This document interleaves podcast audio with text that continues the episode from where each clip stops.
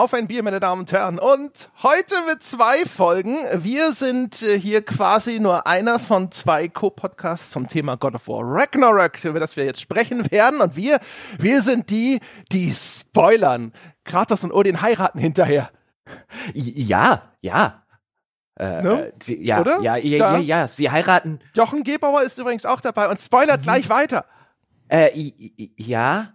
Äh, Du, du hast mich jetzt völlig aus dem Konzept gebracht mit Kratos und Odin heiraten am Ende. Äh, Wir sind doch der Spoiler-Podcast. Wir können, gut, vielleicht ist das auch kein Spoiler, aber nur damit Sie schon mal das Gefühl dafür kriegen, wie sich das anfühlt, meine Damen und Herren. Ich überlege gerade, was für ein Kind bei äh, Kratos und Odin rauskommen würde. Bei den Tor wahrscheinlich, trotzdem. Aber Thor dann mit so schwarzen Haaren wie Kratos. Sein Bart, weißt du? Ah. Ja, so, ein- so, ein- so ein bärtiger, schwarzhaariger Thor oder so. Ja, und er ist dann Ja. natürlich nicht so fett, ne? Also unter Kratos hätte es das nicht gegeben. Nee. Also da, der hätte seine Sit-Ups gemacht, jeden Tag. Ja, ja, der hätte, der hätte sein Fitnessregiment aber mal sowas von durchgezogen, ja, nicht so wie hier, wie hier in dem, der, der, der, der richtige Tor hier in dem Spiel, ja, mit dem, mit seinem dicken Ransen und so, wo er immer Met in sich reinkippt. Ja, Wampentor. Ja, also Met hätte es auch nicht gegeben beim Nee. Kratos. Da hätte Nee. Kratos gesagt, nee, nee, hier, es gibt Wasser, vielleicht noch ein Glas Milch, ja, weil es gesund ist, aber hier tagelang Met in sich rein. Das Kalzium. ja, das Kalzium ist wichtig. Wenn du, wenn du die ganze Zeit Dinge mit deiner Hand kaputt haust, dann müssen die Knochen stark sein. genau, genau, genau. Da wird Ah. Wert- Wert drauf gelegt. Herr Gebauer, wir zeichnen sehr früh auf. Äh, haben wir trotzdem Sympathie für Bier? Um 11.34 Uhr, ich Ich habe äh, aus der Sendung vom lieben Simon habe ich das ideale Kompromissgetränk rausgezogen. Es ist ein Radler. Und jetzt kommt's. Da wirst du besonders jetzt mit der Zunge schnalzen. Es ist ein Oettinger Radler. Oh, ein Oettinger Radler. Da bin ich ja mal gespannt. Ja, Ja. Das günstige Bier Deutschlands. Ja, ja, ja. Äh, Ich meine mich zu erinnern, dass du das ein oder andere Mal schon gesagt hast, dass das äh, also quasi dein Lieblingsbier ist, ja, und dass das mit dem Funkstätter ist nur vorgeschützt.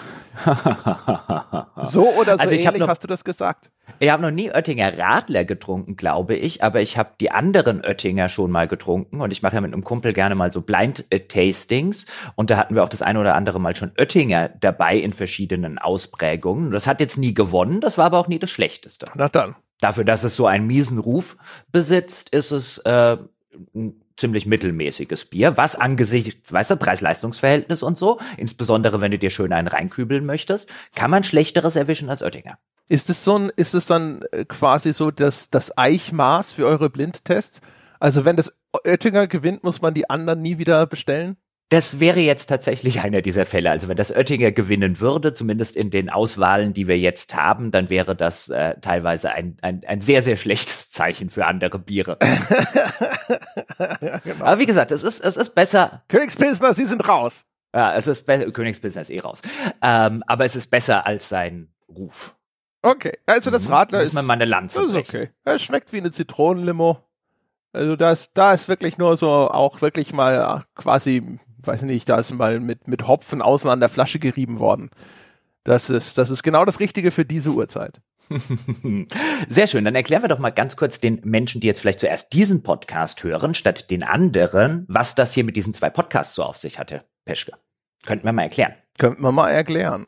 Damit die Leute wissen, ja, was hier abgeht, ja, was wir uns wieder für grandiose Ideen haben einfallen lassen, was soll schon schiefgehen dabei. Einfach mal machen, Dinge ausprobieren, das ist ja hier unser Motto. Und deswegen gibt es zwei Sonntagspodcasts zum Thema God of War. Warum gibt es zwei Sonntagspodcasts zum Thema God of War? Das ist eine sehr gute Frage, meine Damen und Herren dort draußen. Die gibt es deswegen, weil ich eine Schnapsidee hatte. Und zwar begab es sich, dass alle vier von uns, also Dom, Sebastian, André und ich gesagt haben, wir wollen das neue God of War Ragnarok spielen. Jetzt haben wir allerdings festgestellt in der Vergangenheit, Podcast mit vier Leuten ist eher schlecht. Das heißt, irgendeiner hätte das jetzt die ganze Zeit gespielt und gerne gespielt und dann hätten wir entweder einen eher wahrscheinlich mittelmäßigen Vier-Mann-Podcast, weil das in der Vier-Mann-Dynamik nicht so richtig funktioniert im Podcast, wie wir festgestellt haben, oder er hätte gewissermaßen in Anführungszeichen umsonst gespielt. Und dann kam mir der Gedanke, warum machen wir nicht zwei Podcasts in unterschiedlichen Besetzungen, also Sebastian und Dom und André und ich, und dann können die Menschen dort draußen gucken, wie, wie das Ganze so ein bisschen fun funktioniert, wo wir unterschiedliche Perspektiven haben, wo wir zu unterschiedlichen Urteilen kommen, äh, unterschiedliche Herangehensweisen. Und dann haben wir gesagt, wenn wir das schon machen, dann machen Sebastian und Dom einen relativ klassischen Sonntagspodcast. Ich nehme an, die werden dann am Ende einen Spoiler-Teil haben.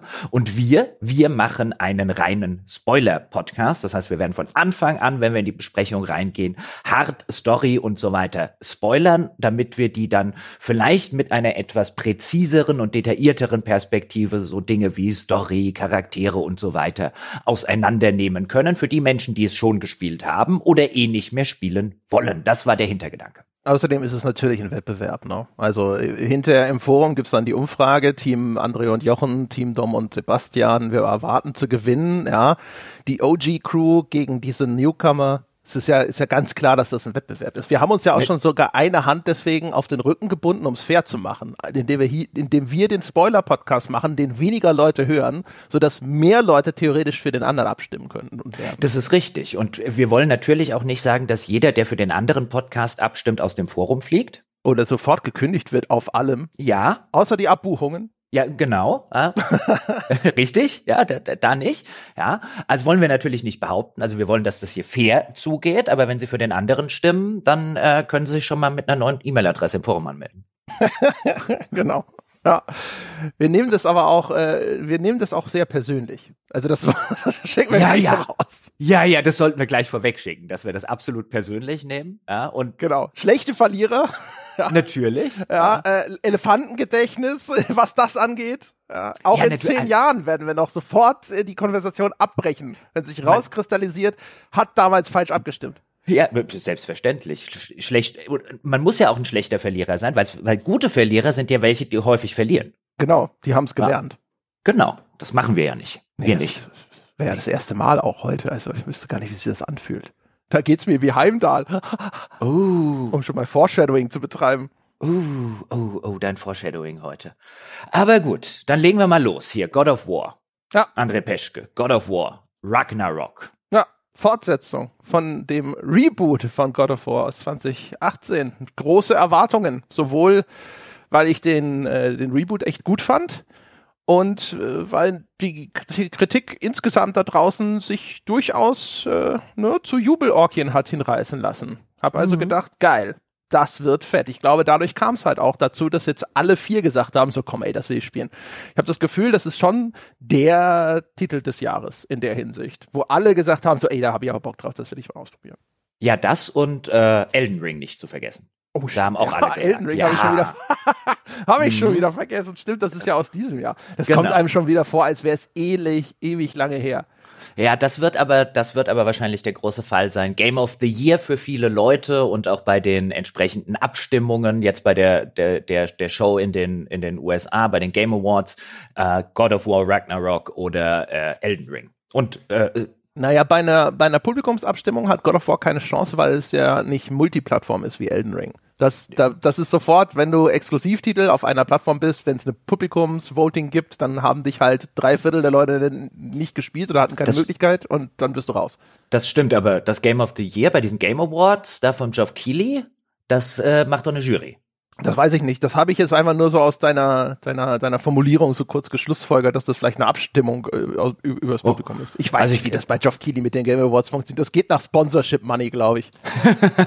ist zumindest, ist zumindest nicht auszuschließen und nicht von der Hand zu weisen. Aber ich glaube schon, dass das so ein bisschen auch die Diskussion wird. Die gibt es übrigens auch schon jetzt im Vorfeld, habe ich gesehen, in den sozialen Medien, bei Twitter, solange es übrigens noch Twitter gibt. Da scheint, scheint ja auch bald mal der, könnte ja bald mal der Ofen aus sein. So jetzt Stand heute, wo wir aufnehmen. Äh, da gab es schon die entsprechenden Diskussionen, das oder, oder Elden Ring und kleiner Spoiler von mir vorweggeschickt, haha, im No-Spoiler-Podcast. Meine Stimme geht an Elden Ring. Ja, ja, easy, easy win. Mhm. Und ich habe mich ja auch drauf gefreut und der ein oder andere, der jetzt vielleicht nicht äh, Unterstützer oder Unterstützerin bei uns ist, hat jetzt vielleicht letzte Woche nicht meine Wertschätzung zum äh, Reboot von 2018, ja, also sozusagen dem ersten der neuen God of War äh, gehört. Die waren nur für, für Unterstützerinnen und Unterstützer zugänglich, weil ich ja gesagt hatte, ich habe noch nie vorher ein God of War gespielt gehabt, bevor ich den Reboot gespielt habe. Und ich dachte, jetzt spielst du halt mal kurz rein, ist im PS Plus dabei, damit du zumindest ein bisschen weißt, wo äh, und ein bisschen irgendwie mitreden kannst. Und dann habe ich das ziemlich durchgesuchtet und war sehr, sehr begeistert. Wie gesagt, nachhörbar für Unterstützerinnen und Unterstützer. Ist eh eine gute Idee, bei uns Unterstützerin oder Unterstützer zu werden. Kriegt man ganz viele tolle Sachen. Kann man auch dann detailliert nachhören, was ich am ersten Teil so großartig fand. Und deswegen habe ich mich auch sehr jetzt auf den zweiten Teil gefreut, den ich jetzt quasi direkt im Anschluss an Teil 1 gespielt habe. Und äh, André es ist schon ein sehr, sehr kompetent gemachtes Spiel und ich würde jetzt wahrscheinlich nicht so weit gehen zu sagen, dass ich jetzt irgendwie bitterlich davon enttäuscht bin, aber ich finde es gerade jetzt auch im direkten Vergleich in vielerlei Hinsicht schwächer als seinen Vorgänger auf einem durchaus hohen Niveau. Ja, ich bin tatsächlich enttäuschter, als man es vielleicht sein sollte. Also ich habe irgendwie gedacht, das wird jetzt richtig geil und es wurde einfach nicht richtig geil. Das ist, glaube ich, mein Problem. Und ich bin, glaube ich, dem, dem Titel gegenüber ein bisschen negativer eingestellt, als es Not täte. Äh, weil der ist schon wirklich, wirklich gut wieder ähm, kommen garantiert noch im Detail da, darauf, was der alles so gut macht. Und die Liste was von den Sachen, die er gut macht, die ist schon recht lang. Ich glaube, mein Kernproblem ist, dass es, ähm, weil vieles von dem, was es richtig gut macht, ist halt so God of War Remakes. Ne? Das heißt, es macht viele Dinge, die der erste Teil schon, also wir sprechen jetzt mal davon, dass das quasi als neue, in sich geschlossene Serie, ne? also der direkte Vorgänger ist dann für mich der erste Teil. Ähm, das macht halt Sachen gut, die der erste Teil auch schon gut gemacht hat. Ne? Gerade natürlich so alles, was Kampfsystem angeht und Gegnerzusammenstellung und so weiter und so fort. Es hat auch durchaus einige Sachen in seiner Erzählung, die es auch nochmal gut macht und so. Aber ich hatte insgesamt immer ganz viel das Gefühl, so, ja, kenne ich aber schon. Ne? Und dann, was macht es denn so alleinstehend für sich, originär, richtig toll und sowas? Und da wird die Liste dann schon erheblich kürzer. Ja, ja, würde ich auch genauso unterschreiben. Es ist äh, insbesondere, wenn man den Vorgänger gespielt hat, ähm, kann es einem schon vorkommen wie so ein, nicht wie, wie so ein Teil 2, sondern vielleicht so wie so ein Teil 1,5, weil viele, viele Dinge, die aus dem Vorgänger bekannt sind, in mehr oder weniger unveränderter oder detailveränderter Form hier auch wieder am Start sind. Zum Beispiel das, das Rätseldesign des Spiels, die Umgebungsrätsel, die drin sind, sind teilweise eins zu eins die Sachen, die man schon im ersten Teil ad nauseum gemacht hat, äh, wenn man den intensiv gespielt hat. Ähm, für mich ist es halt ein Fall von das, was der ersten Teil jetzt auf einer narrativen Ebene so unfassbar ausgezeichnet hat und so richtig, richtig gut gemacht ist, wo ich gesagt habe, dann in dem entsprechenden Podcast zu Sebastian, das ist auf narrativer Ebene eines der besten Spiele, die ich je gespielt habe, weil es ein wunderbar fokussiertes Spiel war, der erste Teil, das sich auf ein Kernelement, nämlich die Beziehung zwischen Kratos und seinem Sohn Atreus konzentriert hat und diese, äh, diese Figuren, diese, die am Anfang der Erzählung, als die, die Mutter von Atreus und die Frau von Kratos verstorben ist, und die sehr weit voneinander weg waren, weil Kratos nicht, äh, nicht, nicht wusste, wie er die Nähe zu seinem Sohn sucht. Der Sohn, der ein bisschen verzweifelt war, weil die Mutter, zu der er ein viel besseres Verhältnis hatte, offensichtlich als zum Vater und viel näheres und innigeres Verhältnis hatte, die Mutter jetzt gestorben ist und er mit diesem distanzierten, eher kalten Vater irgendwie klarkommen muss und wie die beiden dann im Laufe der Handlung zueinander finden. Darauf hat sich das Spiel wunderbar fokussiert. Das hat dem Spiel extrem gut getan. Es gab eine relativ kleine äh, Anzahl überhaupt nur an Charakteren, an Haupt- beziehungsweise Nebencharakteren im Laufe der Geschichte. Das war sehr, sehr überschaubar, das ganze Ensemble. Das Spiel hat sich äh, unter anderem aus den Gründen halt sehr, sehr konzentriert auf das, was es da beziehungstechnisch erzählen wollte. Das hat dem Spiel unheimlich gut getan. Und hier beim zweiten Teil, das ist so ein bisschen, das, das, das macht halt viel mehr oder will viel mehr auf narrativer Ebene machen, sowohl was den Plot angeht, als auch was eine, Zahlre eine deutlich größere Anzahl an äh, relevanten Figuren angeht, die Konflikte, die die Figuren teilweise untereinander haben. Ähm, und das ist so, im Englischen wird man jetzt sagen, narrativ sehr all over the place. Also es macht sehr, sehr viele Dinge, es macht sehr viele Konflikte auf, es führt relativ viele Figuren, gerade im Vergleich zum ersten Teil ein, die dann wieder ihre eigenen Konflikte äh, austragen. Und manches davon funktioniert und manches davon funktioniert gut, aber einiges davon ähm, funktioniert relativ schlecht, weil das Spiel dann halt nicht die Zeit hat, näher auf diese einzelnen Sachen einzugehen, wenn wir jetzt im Laufe der Folge dazu kommen, so dass unter dem Strich da eine Narration dabei rauskommt, die finde ich viel, viel mehr abbeißt, als sie am Ende tatsächlich schlucken kann und das tut der Narration nicht gut. Ähm, sie hätten sich meines Erachtens nach auch da wieder auf einen Kernkonflikt konzentrieren sollen. Sie machen aber sehr, sehr viele davon auf und viele davon funktionieren nicht gut. Ja, man merkt, dass sie echt versuchen, das Gleiche nochmal zu machen, finde ich, und es klappt nicht.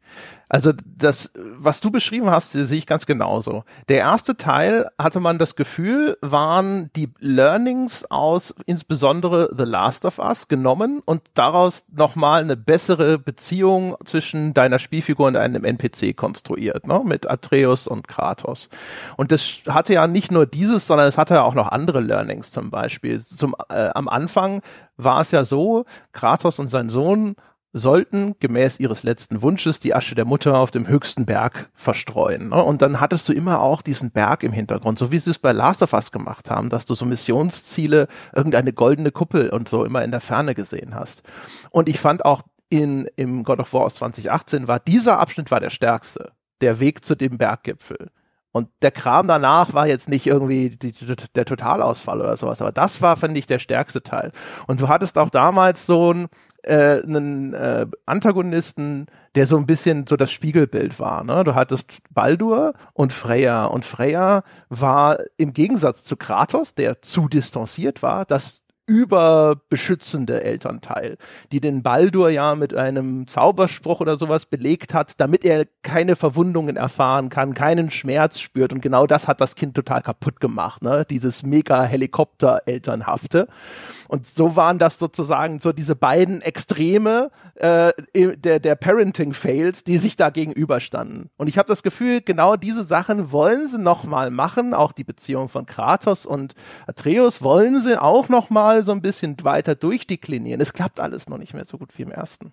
Ja, also das wollen sie bis zu einem gewissen Grade, würde ich das unterschreiben. Und dann lassen sie es so ab der Mitte des Spiels eigentlich oder ab, naja, Mitte bis zwei Drittel des Spiels und dann lassen sie es, lassen sie es mehr oder weniger fallen. Weil am Anfang ist es tatsächlich sehr ähnlich und äh, ähm, das Ganze spielt jetzt offensichtlich ein paar Jahre nach dem ersten Teil. Wir bekommen so ein bisschen am Rande äh, mit, dass anscheinend Kratos und Atreus nach den Ereignissen des ersten Teils ähm, sich jetzt wieder in ihre alte in ihre alte Hütte zurückgezogen haben und dort äh, anscheinend sehr viel trainieren, weil am Ende des ersten Teils kam ja raus, dass Atreus, also der Junge, der Sohn von Kratos, dass er nicht nur halb Gott väterlicherseits ist, sondern auch halb Riese mütterlicherseits, also die Riesen in dieser äh, äh, nordischen, äh, skandinavischen Mythologie, die dem Ganzen hier zugrunde liegt.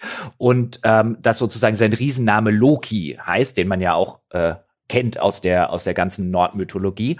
Ähm, und jetzt ist so ein bisschen der Konflikt, dass Kratos eben sagt, ähm, wir, wir müssen uns sozusagen zurückziehen, wir müssen uns verteidigen, weil Freya, die im ersten Teil bis zum Ende noch eigentlich eine Verbündete gewesen ist. Die ist jetzt, nachdem wir ihren Sohn Baldur am Ende des ersten Teils umgebracht haben, das war der Bossfight und der, der Obergegner und äh, Freya ist jetzt nach dem Tod ihres Sohnes nicht gut auf uns zu sprechen und, und jagt gewissermaßen Kratos und Atreus und äh, will die umbringen und ähm, während Atreus möchte, dass, äh, dass er sozusagen mehr lernt über sich und äh, die, die, die ganze Prophezeiung, äh, die dem zu, zugrunde liegt und wer er ist und was das mit Loki und so weiter auf sich hat, sitzt halt Kratos da und sagt, wir müssen uns hier verteidigen, wir müssen noch mehr trainieren, du bist noch nicht, äh, du bist noch nicht so weit, du bist noch kein, kein, sozusagen kein Mann geworden, um das alles machen zu können. Und das ist so ein bisschen der Grundkonflikt, mit dem das Ganze anfängt, dass halt Atreus mehr oder weniger sagt, hier, lass uns da rausgehen, wir müssen doch was machen, ich will mehr über das Ganze erfahren und über die Riesen und was das alle auf sich hat.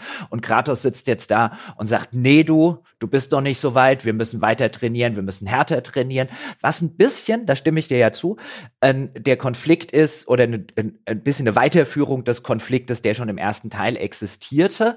Ähm, aber den spielen sie lange nicht so fokussiert und so sehr zu einem Ende, wie das der erste Teil gemacht hatte. Gerade in der, in der zweiten Spielhälfte ähm, kommen sehr, sehr viele Dinge dazu, die damit eigentlich nichts zu tun haben. Ja, was ich glaube ist, also das ist zumindest mein Eindruck, was, was sie machen wollen, ist so, der erste Teil ist äh, Kratos akzeptiert seine Rolle als Vater.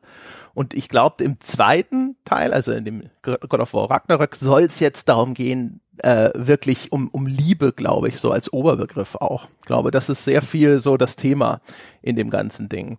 Ja, und loslassen. Ne, also das Kratos äh, muss jetzt äh, sich emotional öffnen können, sozusagen. Ne? Ja, und loslassen können. Darum geht's ja äh, ja, aber das hängt so ein bisschen, finde ich, damit zusammen, weil sie definieren, finde ich, Liebe so als Selbstlosigkeit und Vertrauen und solche Geschichten. Ne? Und dieses, dieses Loslassen können ist ja also auch ein Akt der Selbstlosigkeit, dass der Kratos als Vater akzeptieren muss, dass das Kind seinen eigenen Weg in der Welt gehen muss, auch wenn das für ihn schmerzhaft ist. Ne? Dass er, deswegen muss er ihn loslassen können. Als Akt von Selbstlosigkeit. Das ist ja, geht's ja ganz viel drum. Ja, und umgekehrt, Odin in dem Spiel ist halt auch hier wieder so der Gegenpunkt. Der ist selbstsüchtig und misstrauisch. Das stimmt, ja. Und ich finde tatsächlich den Teil, also das ganze Spiel über die, was ich am interessantesten fand, war immer die Interaktion zwischen Atreus und Kratos. Das ist ja auch die Beziehung, die sie halt im ersten Teil über viele, viele Stunden hinweg aufgebaut haben. Das sind Charaktere, die einem durchaus ans Herz wachsen können, die sympathisch sind, deren Konflikte man nachvollziehen kann. Und ich hätte nichts dagegen gehabt, wenn sich das Spiel jetzt auf genau diesen Konflikt, den du jetzt auch gerade erklärt hast, konzentriert hätte. Eben zum einen das Erwachsenwerden, das ist ja wesentlich mehr eine Coming-of-Age-Geschichte, als das der erste erste Teil war, weil eben Atreus jetzt auch äh, äh, im Teenageralter ist, eben diese ganze vom Jungen zum Mann werden Geschichte. Der Vater, der am Anfang noch überbeschützend äh, ist, so, so, so durchaus kleine, kleine äh, äh, Helikoptervater-Allüren an den Tag legt und der Sohn, der halt seinen eigenen Weg gehen möchte. Der Konflikt, der daraus entsteht, das Vertrauen, das ist ja auch so ein zentrales Thema in dem Ganzen, wenn dann später Atreus irgendwie von zu Hause abhaut ähm, und wenn Atreus Geheimnisse vor seinem Vater hat, die er ihm den, nicht erzählen will, der Vater, der dasteht und sagt, ich will alles sozusagen, ich muss alles wissen, was dich betrifft und der klassische Teenager, der sagt, nein, ich will auch meine Geheimnisse haben. Das ist jetzt genauso wie der erste Teil im Kern eigentlich eine relativ banale Beziehungsgeschichte, aber hätten sie sich auf die wirklich konzentriert und fokussiert, hätte ich es, glaube ich, unter dem Strich deutlich besser gefunden. Sie machen halt noch sehr viele andere Nebenbaustellen auf, die ein bisschen das, das Augenmerk von eben diesen, äh, diesem zentralen Konflikt ein bisschen, bisschen ablenken. Teilweise äh, ignorieren sie diesen Konflikt mal ein paar Stunden lang und unter dem Strich kommt dann halt so eine, so eine, so eine wilde Mixtur dabei raus, raus, die nichts Halbes und nichts Ganzes ist und das ist halt ein bisschen schade, weil von allen Figuren, äh, weißt du, das ist das ist ihr sozusagen, das, das sind ihre Hauptschauspieler, ja, das, das ist, das sind die Zugpferde sozusagen am Boxoffice, so wie ich das zumindest äh, empfinde. Denen will ich dabei zugucken ähm, und mit denen will ich spielen und deren Geschichte und deren Beziehung will ich weiter verfolgen. Und dann sagt das Spiel aber an vielen Stellen so, nee, jetzt kommt Figur X oder nee, jetzt machen wir Y, was damit überhaupt nichts zu tun hat. Und das waren immer die Momente, wo ich da saß und sagte, kann ich bitte Kratos und Atreus zurückhaben? Ja, ich glaube, die haben halt, was diese Themen angeht und so, die sind an sich gut gesetzt. Die sind aber im Writing, achten Sie bitte auf diese Qualifizierung, meine Damen und Herren, im Writing oft nicht gut ausgeführt, weil teilweise unfokussiert, und teilweise auch, finde ich, logisch auf tön tönernen Füßen. Es wird häufig gerettet durch die Ausführung, durch die Schauspieler. Die Performances sind wieder durch die Bank sehr gut bis ganz hervorragend.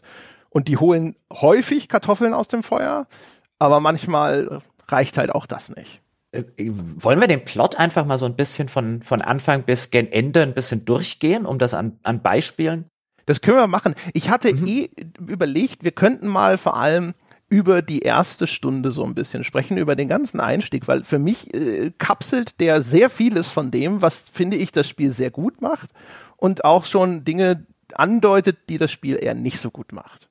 Ja, dann leg los. Und du hast ja nämlich schon beschrieben. Also das geht schon los mit, dass das Titelbild sozusagen ist ein Sad Sack Kratos. Ja, also Kratos sitzt so ein bisschen, so er, ist, er guckt ja immer ein bisschen grumpy, aber ich finde, er schaut ein bisschen traurig, melancholisch, hockt er in so einer Hütte äh, Höhle, Entschuldigung. Und das ist das, das Titelbild und dann geht's auch direkt so als Einstieg mit dieser Szene los. Und ich finde erstens, ähm, das wirkt schon so ein bisschen bedeutungsschwanger. Ich glaube, das Spiel möchte sehr häufig und sehr viel diese Gravitas haben, die es jetzt schon direkt signalisiert.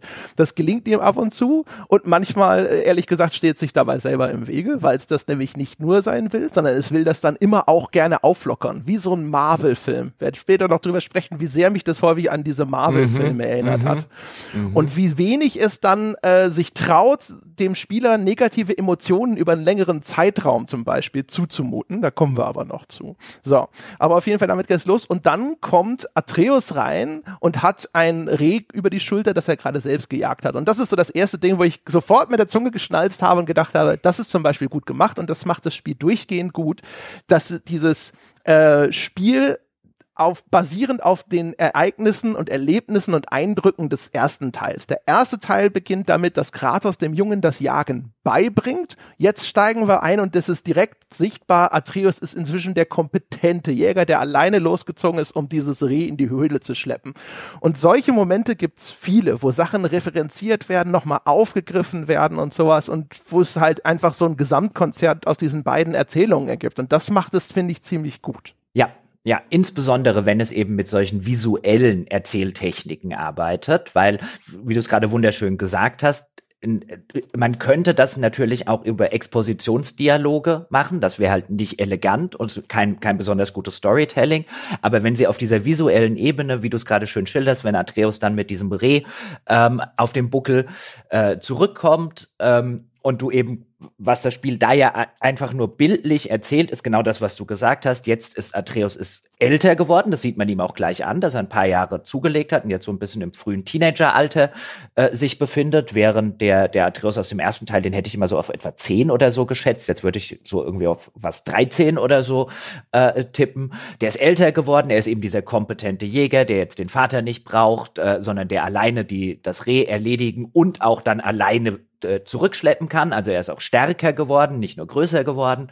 Ähm, das macht das Spiel super, weil es da auch, und das merkt man, und hier vielleicht mal äh, ein kleiner Seitenexkurs zur Technik und zum Aufwand und zum Polish des Ganzen, wie viele Animationen dieses Spiel hat, die das Spiel vielleicht ein oder zweimal für Storytelling äh, äh, Elemente einfach benutzt.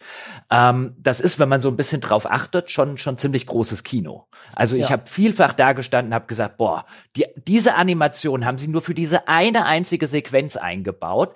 Ähm, die ist vielleicht auch nicht sonderlich lang, nur so ein paar Sekunden, aber wenn man so ein bisschen weiß, wie gerade bei bei guten Animationen, wie viel Arbeit da teilweise dahinter steckt, also der der der der Level an Qualität auf diesem Niveau und an Polish auf diesem Niveau ist teilweise echt atemberaubend. Ja, da merkt man übrigens dann hinterher, äh, wo dann dieses extrem üppige Animationsbudget äh, dann ab, aber dann doch mal zu einem Ende kommen musste, weil man trifft später Suter, den Schmied, und mit Sutere geht man runter, so einen langen, gewoben, ge, ge, ge, so einen Spiralgang an einer Höhlenwand herab. Und der verwandelt sich dann auf einmal in so einen leuchtenden Orb und fliegt das runter. Und ich bin mir hundertprozentig sicher, die wollten einfach diese Figur nicht auch noch physisch animieren müssen, weil der jetzt auf einmal auf einer Schräge laufen muss.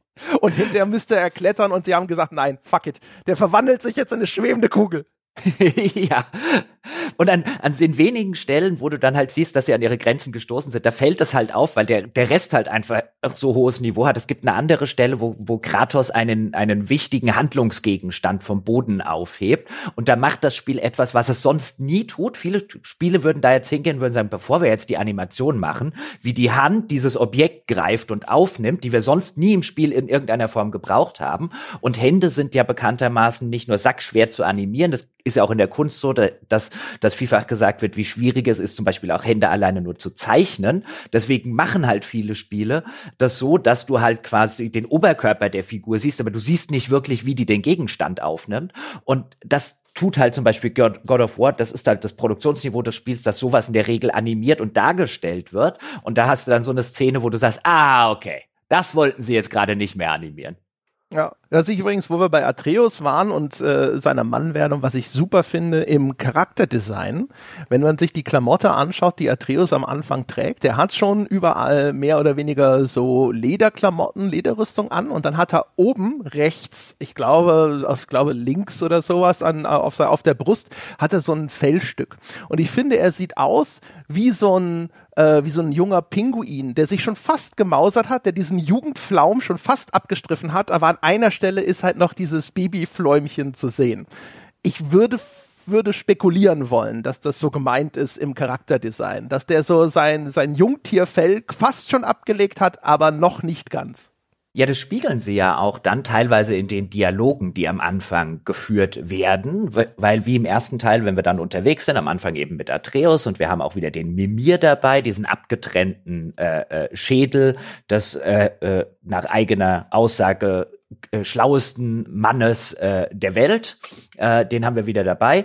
Und wenn wir mit denen dann am Anfang unterwegs sind, dann wird das teilweise halt dieses Erwachsenwerden dann auch in den Dialogen, ähm, in den zahlreichen Dialogen, die halt einfach stattfinden, wenn wir von A nach B laufen zum Beispiel oder wenn wir Gebiete erkunden.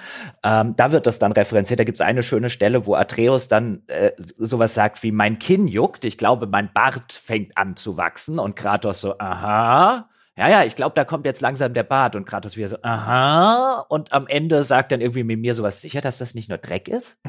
und, du, und auch da hilft es dem Spiel. Ich habe es jetzt wieder in Englisch gespielt, einfach weil es auf Englisch so was von unfassbar fantastisch vertont ist. Ich habe mir ein bisschen das Deutsche angeguckt. Das ist schon solide und gut gemacht, aber im Englischen ist es halt wirklich traumhaft gut teilweise. Und äh, der äh, Schauspieler Sunny Solcic, wie er heißt, der den Atreus spricht, ähm, der äh, hat da merkt man halt auch, der, der Atreus musste etwas älter werden, weil der Schauspieler halt älter geworden ist. Der hat jetzt offen, der hat jetzt eine, eine, eine sehr erkennbare Teenager-Stimme und eben nicht mehr diese hohe jungen Stimme, ähm, die er bei, die er 2018, also vor vier Jahren hatte.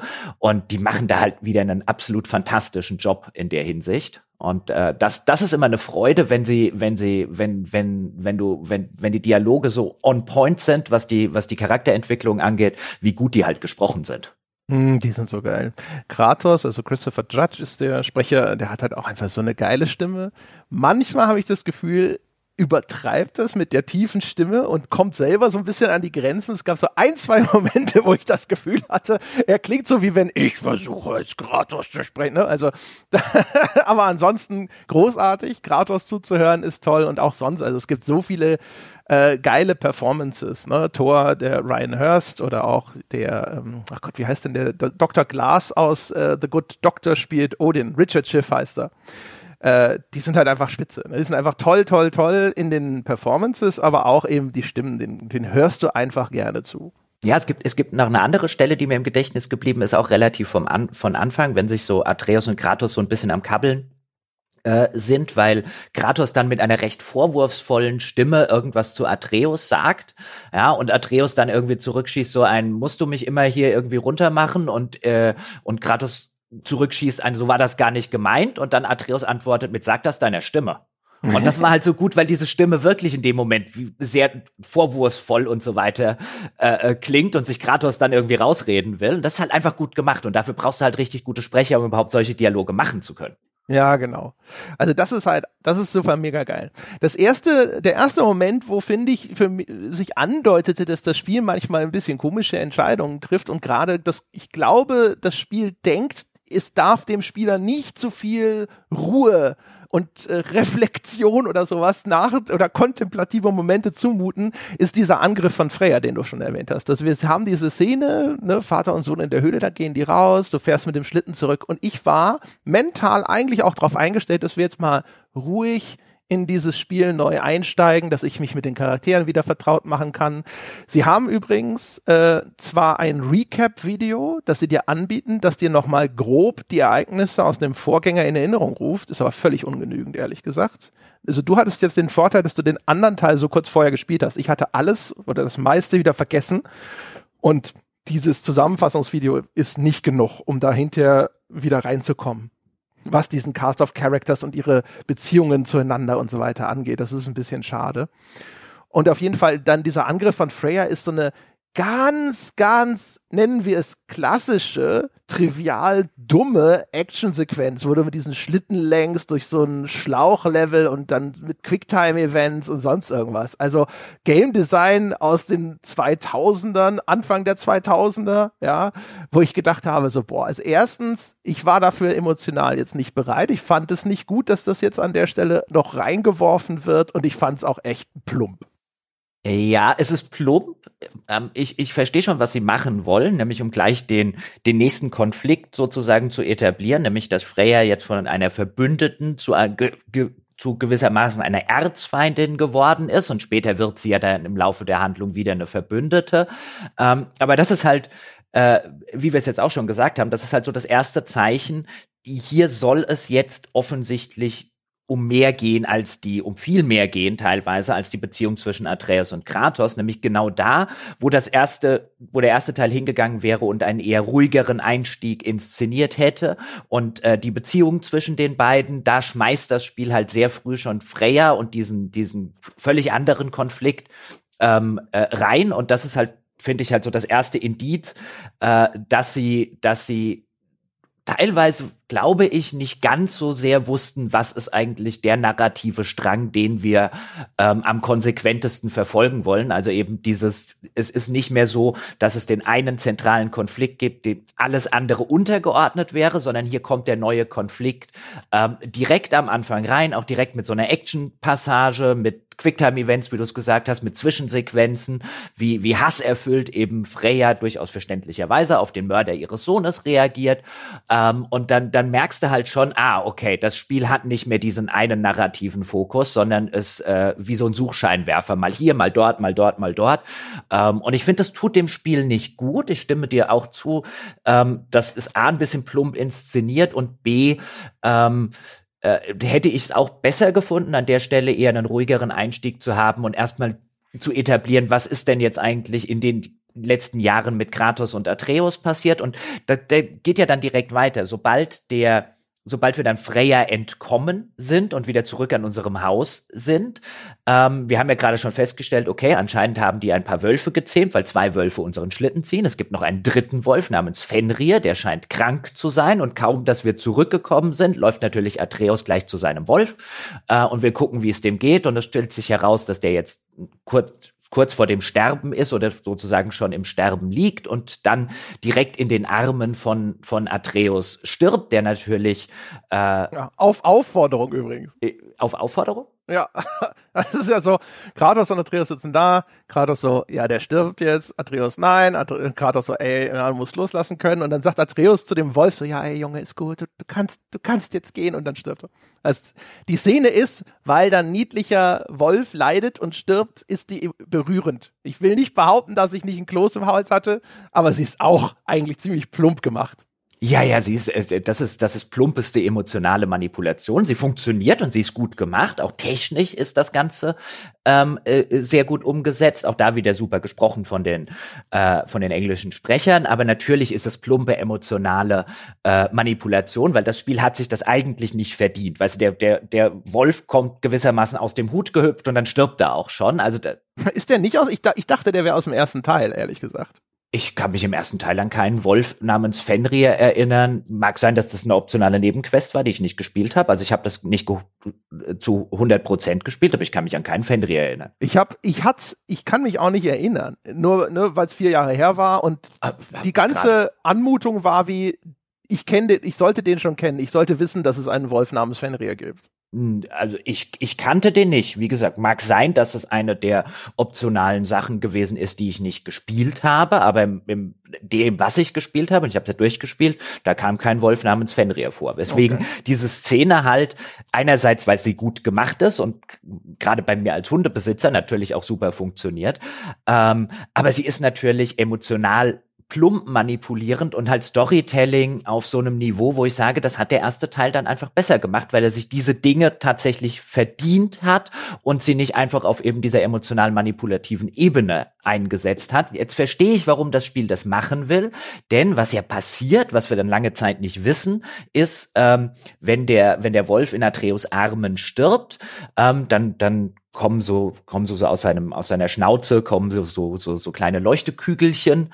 Äh, die Seele entweicht dem Körper. Genau, die Seele entweicht dem Körper. Das wissen wir an der Stelle noch nicht. Wir können es uns denken. Später stellt sich dann heraus, dass Atreus äh, unbewusst Riesenmagie gewirkt hat in diesem Moment und die Seele des Hundes in seinen Dolch übergegangen ist und dann weit weit äh, in sozusagen in der in der Story Zukunft ähm, nach der Hälfte nach mehr als der Hälfte des Spiels äh, sind sie dann irgendwann wieder in dieser in dieser äh, ja, Höllenwelt in Hellheim unterwegs, wo ein Höllenhund äh, ausgebrochen ist und äh, Atreus kommt dann auf die Idee, ihn sozusagen mit dem Dolch umzubringen, weil der Höllenhund keine Seele besitzt. Und dann geht die Seele des, äh, des Wolfes von Atreus in diesen riesigen Höllenhund über. Und der ist danach ein riesiger guter Hund und ja, kein, genau. kein fieser Hund mehr. Und dann ist sozusagen Fenrir wieder am Leben im Körper dieses gigantischen äh, Wesens, was geil gemacht ist und was bei mir als Hundehalter natürlich super funktioniert. Und dann ist dieser riesige Hundekopf, der irgendwie dreimal so groß ist wie Atreus und dann mm, streichel mich. Und das ist alles toll gemacht äh, und toll umgesetzt. Ja, das ist Last Guardian auf einmal. Ja. Und äh, das ist so niedlich. Das ist so niedlich. Das ist, das ist halt alles äh, emotional wirksam. Natürlich, aber es wäre halt viel, viel besser gewesen, wenn sie halt erstmal den, den Wolf irgendwie eingeführt hätten, nicht die Beziehung des Jungen mit dem Wolfsee und so weiter, dass ich dann wirklich da gesessen hätte und gesagt habe, Strike, wenn der am Ende wirklich wiederkommt und es nicht nur auf so einer einfachen moralischen, äh, äh, nee, einfach emotionalen Ebene irgendwie niedlich und cool und geil fände, sondern halt auf einer Storytelling-Ebene und da, da, da verschenken sie einfach ein bisschen. Was funktioniert, tut's trotzdem. Ja, genau. Das ist halt echt so, finde ich, ein durchgehendes Thema bei dem Ding. Und ich kann mir auch vorstellen, dass ähm, deswegen manch einer, wenn man die Kritik hört an dem Spiel, hinterher das nicht so richtig nachempfinden kann. Weil das Spiel halt emotional häufig selbst an Stellen wirkt, wo es eigentlich, finde ich, so aus Kritikersicht nicht wirklich gut gemacht ist. Aber es funktioniert halt, weißt du, wenn so ein niedlicher Wolf stirbt. Übrigens ist es auch deswegen so, weil ja Fenrir auch eine Figur aus der nordischen Mythologie ist. Übrigens eigentlich ein Kind von Loki und Angreboda. Hm. Also Loki und Angreboda, die kommen da geht was? In der, in der nordischen Mythologie ist Angreboda die Frau von Loki. Hm. Oh, ich dachte mir schon, dass sich da eine heimliche Liebesgeschichte anbahnt. Aber bevor wir über die äh, sprechen, führ uns doch mal ein bisschen weiter durch die Story, damit wir Genau, also das ist wie gesagt, also das ist so der Moment äh, in dem Einstiegsstück, diese Actionsequenz, die fand ich nicht so gut, dann kommt Fenrir und stirbt und sowas, das ist ganz nett. Und jetzt kommen wir zu dem, was ja schon geteased wurde am Ende vom Vorgänger. Da gab es ja diese Post-Credit-Sequenz, wo man schon sieht, dass Thor ankommt. Und das kommt jetzt wieder, ist auch exakt die gleiche Inszenierung. Und das ist halt, finde ich, Thor kriegt dann so eine Hans-Lander-Sequenz, also wie der Bösewicht am Anfang von Inglorious Bastards. Ja, ist ja inzwischen, glaube ich, weltweit gelobt als eine der besten, intensivsten Einführungs- und Suspense-Sequenzen, die je gefilmt wurden.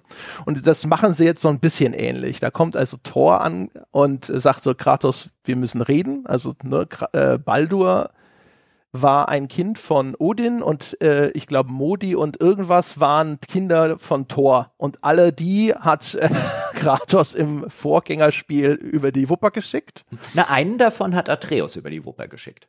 Ja, stimmt, genau. Da in seiner Arschlochkindphase, richtig. Genau, in seiner Arschlochkindphase, wo er gesagt hat, wir sind Götter, wir können machen, was wir wollen. Und da hat er einen, der sich schon quasi ergeben hatte und keine Gefahr mehr ist, hat er noch sein Dolch in den Hals gerammt. Ja, genau. Die Szene mochte ich übrigens nicht, die fand ich überzeichnet. Aber egal, auf jeden Fall, man ahnt schon, äh, der, der Tor ist wahrscheinlich jetzt irgendwie nicht so gut auf Kratos zu sprechen. Und ich finde, das ist dann, das Ding hat, ist auf, auf vielen Ebenen, zeigt es so ein paar Stärken von dem Ding. Also erstens wieder, die, die Performance von Thor ist halt einfach fantastisch. Wenn die sich so am Tisch gegenübersetzen, beide packen ihre Waffen auf den Tisch, auch die, die, die, das Sounddesign ist wieder klasse. Du hörst einfach, wenn Thor seinen Hammer ablegt, dass das Ding viel mehr Gewicht hat als die Axt von Kratos. Mhm. Und beide sind nicht leicht. Ne? Und die sitzen sich dann so breitbeinig an diesem Tisch gegenüber und du hast das Gefühl, jeder ist bereit, in jeder Sekunde jetzt wieder aktiv zu werden ne? und führen so bedeutungsschwangere, unterschwellig bedrohliche Dialoge ne? mit Thor, der so da sitzt und sagt so, ich denke ja, wir, äh, ich habe ja gehört, du bist ein, äh, ein rationaler, ruhiger Mann. Stimmt das? Und Kratos sitzt dann so da und sagt so, naja, wenn es die Gelegenheit erfordert. und das halt in diesen geilen, tiefen, grollenden Stimmen. Und das ist toll. Oder auch wenn Thor äh, vor, dem vor dem Haus erscheint. Das Spiel setzt ja fort, was der erste schon gemacht hat, nämlich diese Continuous Shot äh, Sequenz äh, quasi zu äh, zu, zu, zu, zu, zu äh, wie, wie sagt, was, was ist das Wort, das ich suche? Also es ist wie diese Continuous Shot Filme, so wie Birdman, so wie 1917, äh, so wie dieser eine Teil in The Revenant und sowas, ne, dass die Kamera quasi ohne jeden Schnitt oder sowas diesen Figuren folgt.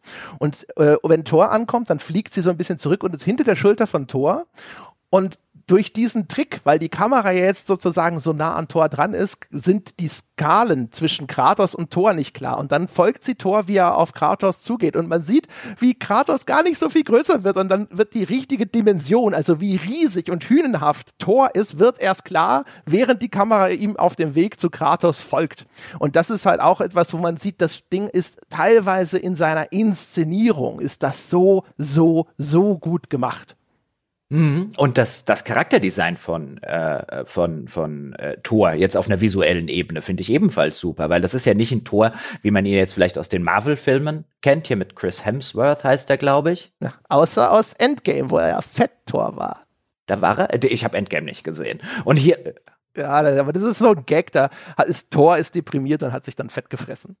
Ah, okay. Und hier hast du halt den Fall, also dass das Tordesign so ein rothaariger Riese ähm, mit äh, sozusagen freiliegendem Bauch und er hat einen gewaltigen äh, Wanst, den er vor sich her schiebt, aber wirkt dabei halt immer noch extrem kräftig, extrem bedrohlich. Also das, das, das ganze visuelle Charakterdesign funktioniert halt. Das ist halt nicht so ein, so ein, so ein Superheldentor, sondern ähm, äh, weiß gar nicht, überlege gerade, ob mir irgendwie noch eine Analogie einfällt, aber das ist halt einfach, ja.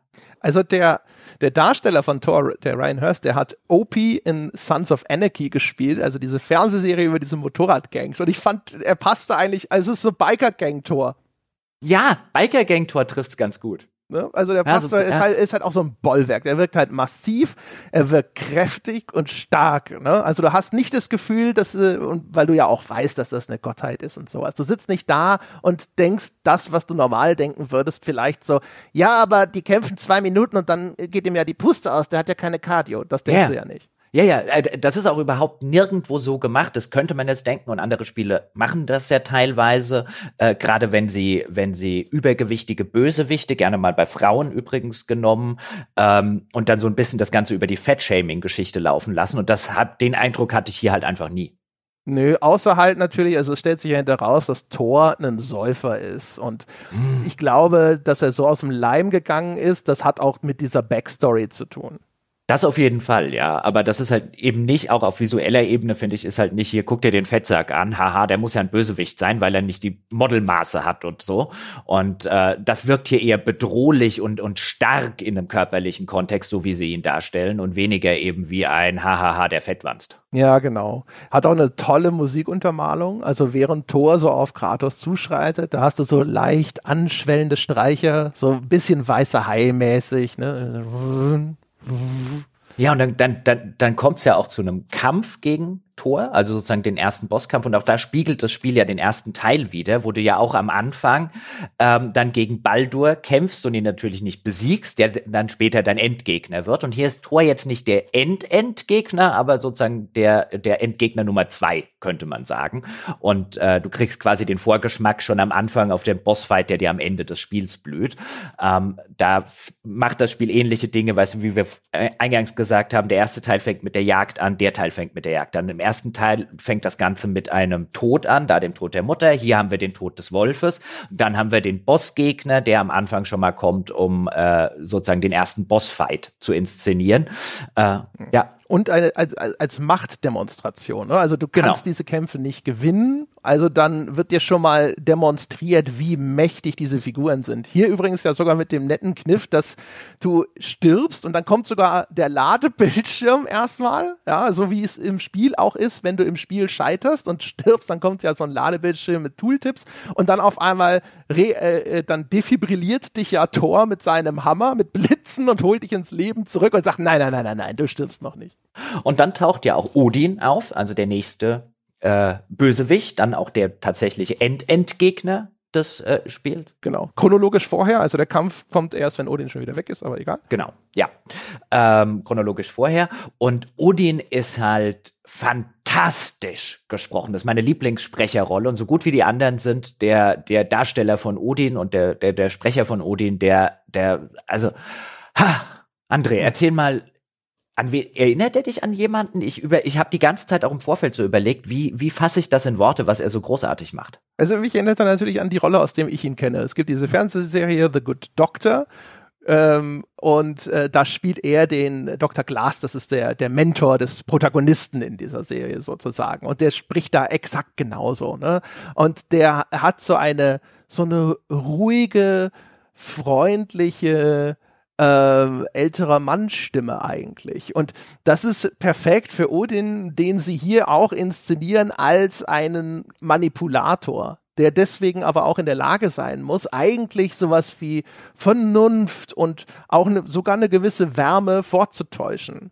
So, und zumindest letzteres hat er nicht. Ist eigentlich ein kalter Fisch, ne? Aber der kommt da an, der Odin, und sagt so, hey, pass mal auf, weißt du, du willst keinen Stress, du willst einfach nur mit, mit deinem Jungen hier leben und deinen Jungen großziehen. Ich will eigentlich auch keinen Stress. Ich will nur nicht, dass äh, dieses Ragnarök-Dings da ausgelöst wird und sowas. Pass mal auf, wir einigen uns, ich lass dich in Ruhe, ich beschütze dich sogar vor der Freya. Ich will nur, dass dein Kind bitte schön aufhört, nach den Spuren von Tyr zu fahnden. Das ist ja dieser verschollene oder getötete, getötete Kriegsgott, ähm, den, des, auf dessen Spuren man schon im ersten Teil unterwegs ist, der aber dort nie in Erscheinung tritt. So, das ist so ein bisschen das Angebot von Odin. Und du sitzt eigentlich so da und Kratos sitzt dann da und sagt, nein. Und du denkst ja in dem Moment, also, ey, Moment mal, also hör doch erstmal länger zu, verhandel doch mal, es klingt eigentlich ganz vernünftig. Das ist übrigens was, was sich durchs ganze Spiel zieht und wo das Spiel äh, auch da emotional bestimmt funktioniert und viele Leute werden dann da sitzen und sagen, das hat doch bei mir funktioniert, aber wo man auf so einer Storytelling-Ebene sagen muss, das geht halt einfach besser, weil Odin der dann lange Zeit nach dieser ersten Szene nicht wieder auftritt, so dass man sagt, ey, ihr habt so einen coolen Bösewicht, ja, lasst den doch mal häufiger in Erscheinung treten. Die Figur ist interessant, die ist toll gesprochen, ähm, da wird, da wird eine, eine gewisse äh, Gravitas in diese Figur alleine durch den Sprecher angelegt, ähm, wo man so denkt, oh, der hat's aber faustdick hinter den Ohren, was, was führt er im Schilde, ja, wie manipulativ ist er hier? Und ist er wirklich so ein Arschloch, wie alle sagen? Und das ist so ein bisschen das Grundproblem dieses Bösewichtes, ist, dass wenn er in Erscheinung tritt, und in der zweiten Spielhälfte tritt er häufiger in Erscheinung, weil dann äh, Atreus nach, äh, äh, wie heißt doch gleich die Götterwelt? Asgard. Asgard, genau. Weil Atreus dann nach Asgard geht, um sich dort mit Odin so ein bisschen zusammenzuschließen, weil ihm Odin gewissermaßen verspricht, dass er ihm dabei hilft, sozusagen rauszufinden, wer er ist und was so sein Schicksal ist. Und ähm, äh, da tritt dann Odin noch mehr und deutlicher in Erscheinung. Ähm, aber es ist so ein Fall von immer, wenn ich Odin sehe, ähm, dann ist er vielleicht ein bisschen, wo ich mir denke, der Kerl hat's faustdick hinter den Ohren, weißt du, Wieseldetektor geht an, ja, aber er tut mir eigentlich nie was Böses. Und alle Figuren im Spiel, insbesondere in einem weiteren Verlauf Freya, ähm, ich erfahre immer, wie böse Odin ist. Auch Mimir sagt mir die ganze Zeit, hey, du kannst Odin keinen Ton glauben. Odin ist sozusagen für alles Schlimme in der Welt verantwortlich. In vielen Dialogen im Spiel, wenn wir, äh, wenn wir am Erkunden sind, dann rekapituliert Mimir, was Odin in der Vergangenheit alles Böses getan hat. Aber mir tut er nie was Böses. Und äh, also bis zum Ende, wenn er dann am Ende seinen eigenen Sohn, nämlich Thor, umbringt, kurz bevor es zum Endkampf mit Odin dann tatsächlich kommt, äh, das ist das erste Mal, wo Odin quasi tatsächlich mir als Kratos oder Atreus und auch da nicht, weißt du, das ist halt einfach nur ein, okay, jetzt bringt er seinen Sohn um, weil sein Sohn nicht mehr gegen uns kämpfen will. Das ist ein ziemlicher Arschloch-Move. Ja. Aber das ist der erste Arschloch-Move, den ich tatsächlich sehe stattdessen erzählen mir im, weiter, im ganzen Spielverlauf immer äh, äh, viele Nebencharaktere, was der in der Vergangenheit so für ein Arschlochverhalten an den Tag gelegt hat. Und ich sitze die ganze Zeit da und denke, zu mir war der bislang noch kein Arsch. Ja, genau. Also es gibt von Anfang an diese Andeutung. Ne? Also wenn Odin am Anfang in die Hütte kommt, dann sitzt er so da und sagt so, äh, sinngemäß so, ja, okay, du hast die Söhne von Thor umgebracht, aber seien wir mal ehrlich, die waren eh nutzlos aber Baldur, Baldur, der hatte eine Funktion, ne? Und da kommt schon sehr deutlich rüber. Also er ist in, in Anwesenheit seines Sohnes sagt er ja, seine, seine Kinder waren ja nutzlos, ist egal, dass du die umgebracht hast. Und Baldur ist auch nur deswegen wichtig, weil für Baldur hatte Odin eine Verwendung. Ne? Und, und da wird natürlich schon eigentlich sehr deutlich kommuniziert, was das für ein Charakter ist.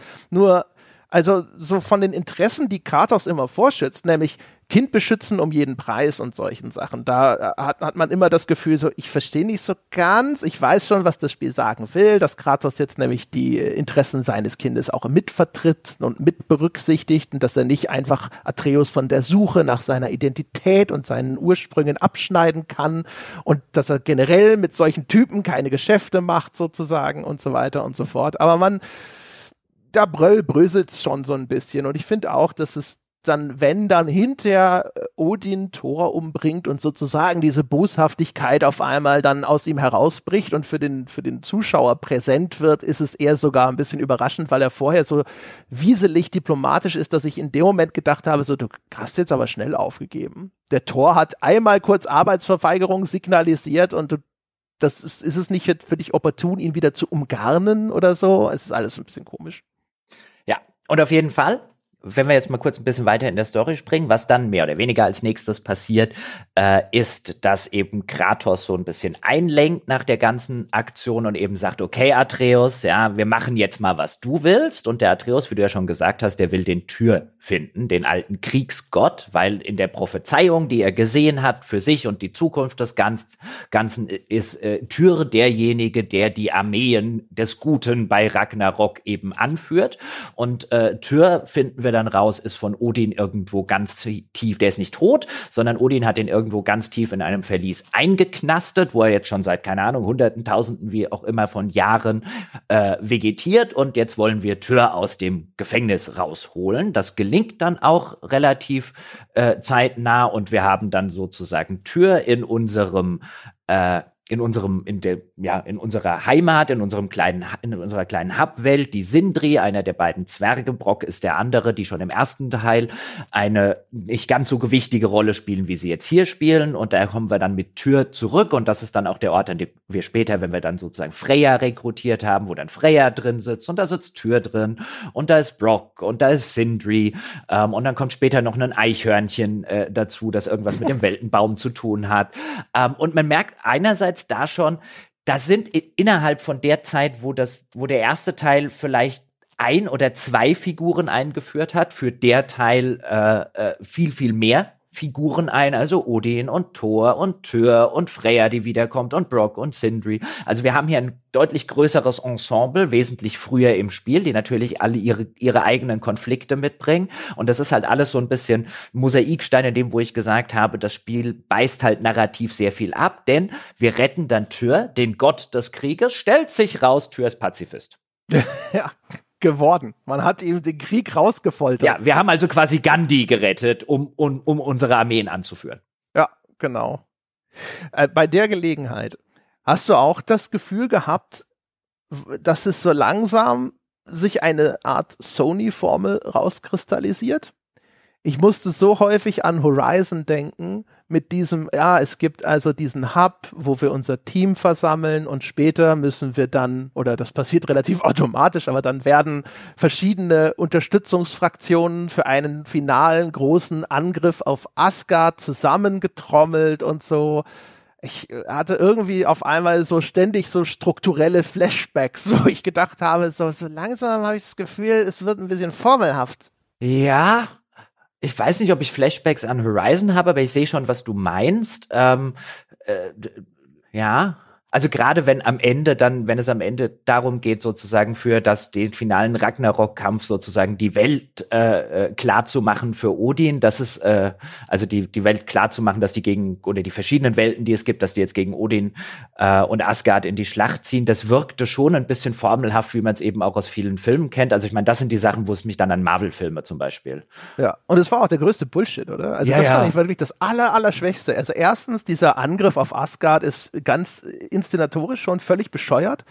Also die versammeln sich in tiefsten Winter bei Tyrs Tempel und schlafen dann draußen in irgendwelchen labbrigen Zelten, wo sie die Tür Zeltplane nicht mal richtig zumachen. Das ist eine Kleinigkeit, aber dann geht's so, Kratos hält eine bedeutungsschwangere Ansprache so auf zum letzten Gefecht und dann denkst du, ja, jetzt ziehen die mit ihren Armeen los, aber dann kommen die an und der Krieg ist schon im vollen Gange und du fragst dich, was hat General Kratos denn die ganze Zeit da vorher gemacht?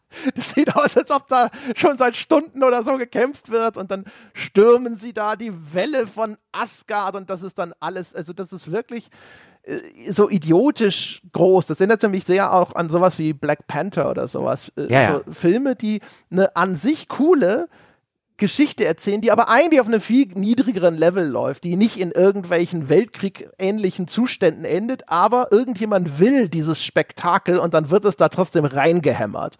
Und es hat mich sehr genervt. Diese se- ganze Sequenz erschien mir völlig überbordend und, und reingeflickschustert. Ja, da merkst du, also mich hat's dann, deswegen äh, hatte ich es gerade schon gesagt, also mich hat's dann eben an sowas wie Marvel erinnert, wo, du- wo halt Style over Substance ist. Also Ja, total. du merkst, du merkst, wie du es gerade gesagt hast. Vorher kriegt der, der Kratos noch gesagt hier von der Freya, ähm, du musst unser General sein, weißt du, wir brauchen jemanden wie dich, der unsere Armeen anführt und so weiter. Und dann schläft er in diesem Zelt und dann wacht er morgens auf, ja, und dann gibt's vorher noch eine, finde ich, sehr coole Szene mit, mit At- Atreus, dann erwähne ich die jetzt schon mal an der Stelle, ähm, weil Atreus kriegt dann eben sein eigenes Zelt gezeigt, weil eben Freya irgendwie sagt, naja, du bist ja jetzt mehr oder weniger schon ein großer Junge oder auf dem Weg zum Mann, der Atreus will bestimmt sein eigenes Zelt haben und Atreus reagiert dann, oh ja, ich will mein eigenes Zelt, natürlich will ich mein eigenes Zelt.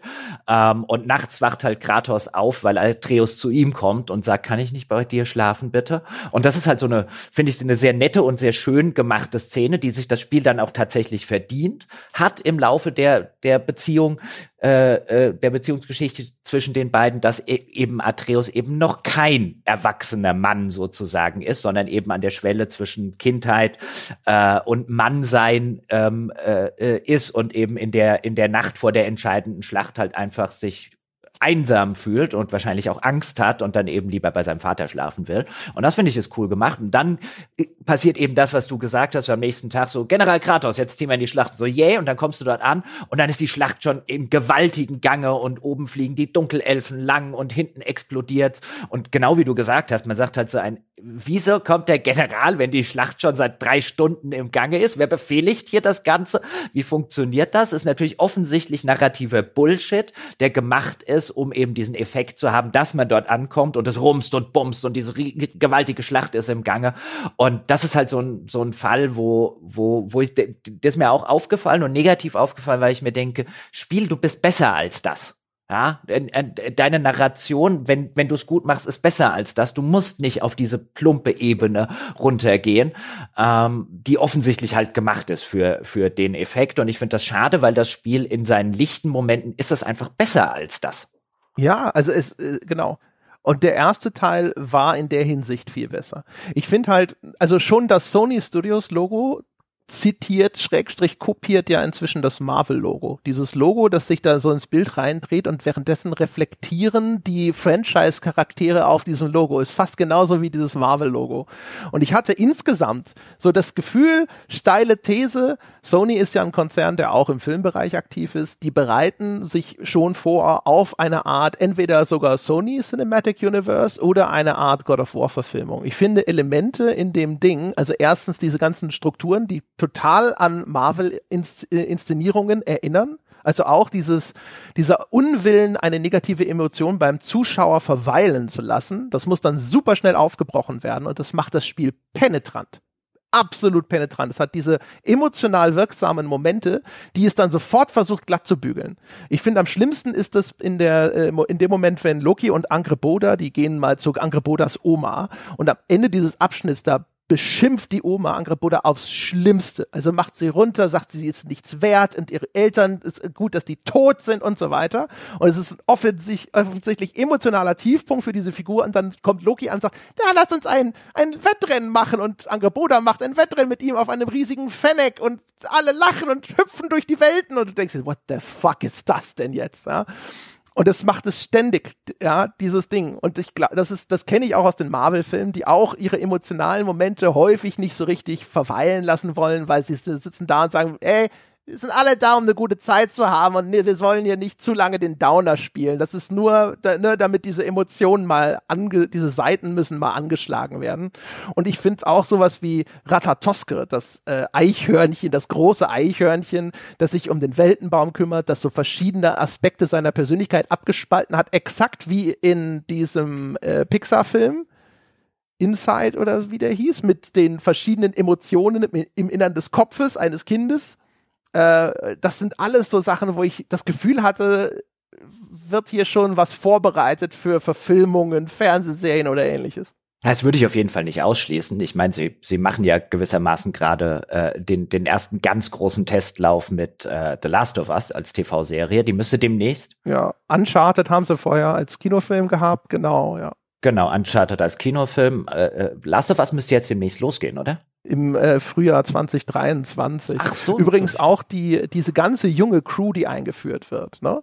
Also Atreus sammelt ja in Asgard auf einmal oder auch, also Angreboda ist, ein, ist eine junge Frau und dann lernt der Thrud kennen, die Tochter von Thor und den blonden Jungen, dessen Namen ich vergessen habe, aber den lernt er auch in Asgard kennen und so. Du hast so das Gefühl, das steuert sogar so ein bisschen auf so eine Gears of War 4 Nummer zu, wo dann hinterher vielleicht ein Spiel mit der jungen Crew rauskommt und dann kann man ne, neue Zielgruppen erschließen und so. Ja, oder ein, ein, ein Spin-off. Ja. Weißt du, nächstes Spiel ist dann, ist dann, äh, oder in einem Spin-off ist dann eben Atreus ohne Kratos unterwegs und ist der ja. nächste Held. Genau, der DLC, ein großer DLC, so wie Lost Legacy oder sowas für äh, die anderen Sony-Spiele, irgend sowas. Also, ja, also da, kommen wir bei später dazu. Das sind dazu. so Marketing-Elemente. Weißt ja, du das, was ich meine? Du hast das Gefühl, das, ist, das sind diese Reißbrett-Sachen. Da sitzt nicht ein Autor, mit einer klaren Vision seiner Story oder sowas, sondern diese seltsamen Brüche sind da, weil jemand gesagt hat, dass die Mehrzahl des Publikums mag es nicht, wenn sie sich zu lange schlecht fühlen, das muss schnell wieder aufgebrochen werden. Damit, das ist erfolgreich, diese Formel hat sich bewährt. Wir brauchen Ratatoska-Plüschis, wir können hinterher vielleicht eine Ratatoska-Animationsserie äh, als Spin-off machen, wir brauchen so, einen, so eine Figur für die jüngeren Semester, wir brauchen die Teenager, weißt du, wie mache ich denn denn meine Franchise größer? Was brauche ich noch für diese Zielgruppen? Und das ist da drin. Und diese, das sind auch die Elemente, die es verwässern und häufig nicht so gut funktionieren. Ja, vor allen Dingen, das, das Schlimme sozusagen ist ja, dass sie es an manchen Stellen dann durchaus tun, eben das Verweilen auf eher negativen Emotionen. Und dann ist das Spiel richtig stark. Es gibt nämlich diesen Moment, wenn wir rausfinden, nach, nach vielen, vielen Stunden, äh, dass wir Tür gar nicht gerettet haben, diesen Kriegsgott, sondern dass das Odin äh, verkleidet gewissermaßen äh, als als Tür gewesen ist, also über irgendeinen Zauberspruch, nämlich magisch verkleidet, ja. Ja, ja, magisch verkleidet, genau. Und äh, Odin also unseren ganzen raffinierten Plänen, wie wir Odin irgendwie beikommen können, äh, die, die kennt Odin quasi von seit Anfang an, weil er eben in Gestalt von Tür als Spion bei uns die ganze Zeit unterwegs gewesen ist. Wie das tatsächlich irgendwie funktioniert, dass er gleichzeitig da und dort sein kann, egal. Ja. Ähm, er enttarnt sich auch, finde ich, ein bisschen zu schnell. Also er wird ja konfrontiert von Brock, der ihm dann sagt, so, ja, das passt alles gerade nicht, alles nicht zusammen, was du hier machst. Warum hast du auf einmal, also die sitzen da, es stellt sich hinterher raus, Odin will eine Maske. Eine Maske, mit der er in einen Riss in der Realität schauen kann. Und er erhofft sich, dass er damit quasi unendliches Wissen erlangen kann. Jetzt hat er diese, diese Maske, die will er sich in der Gestalt von Tür unter den Nagel reißen und sich damit verpissen.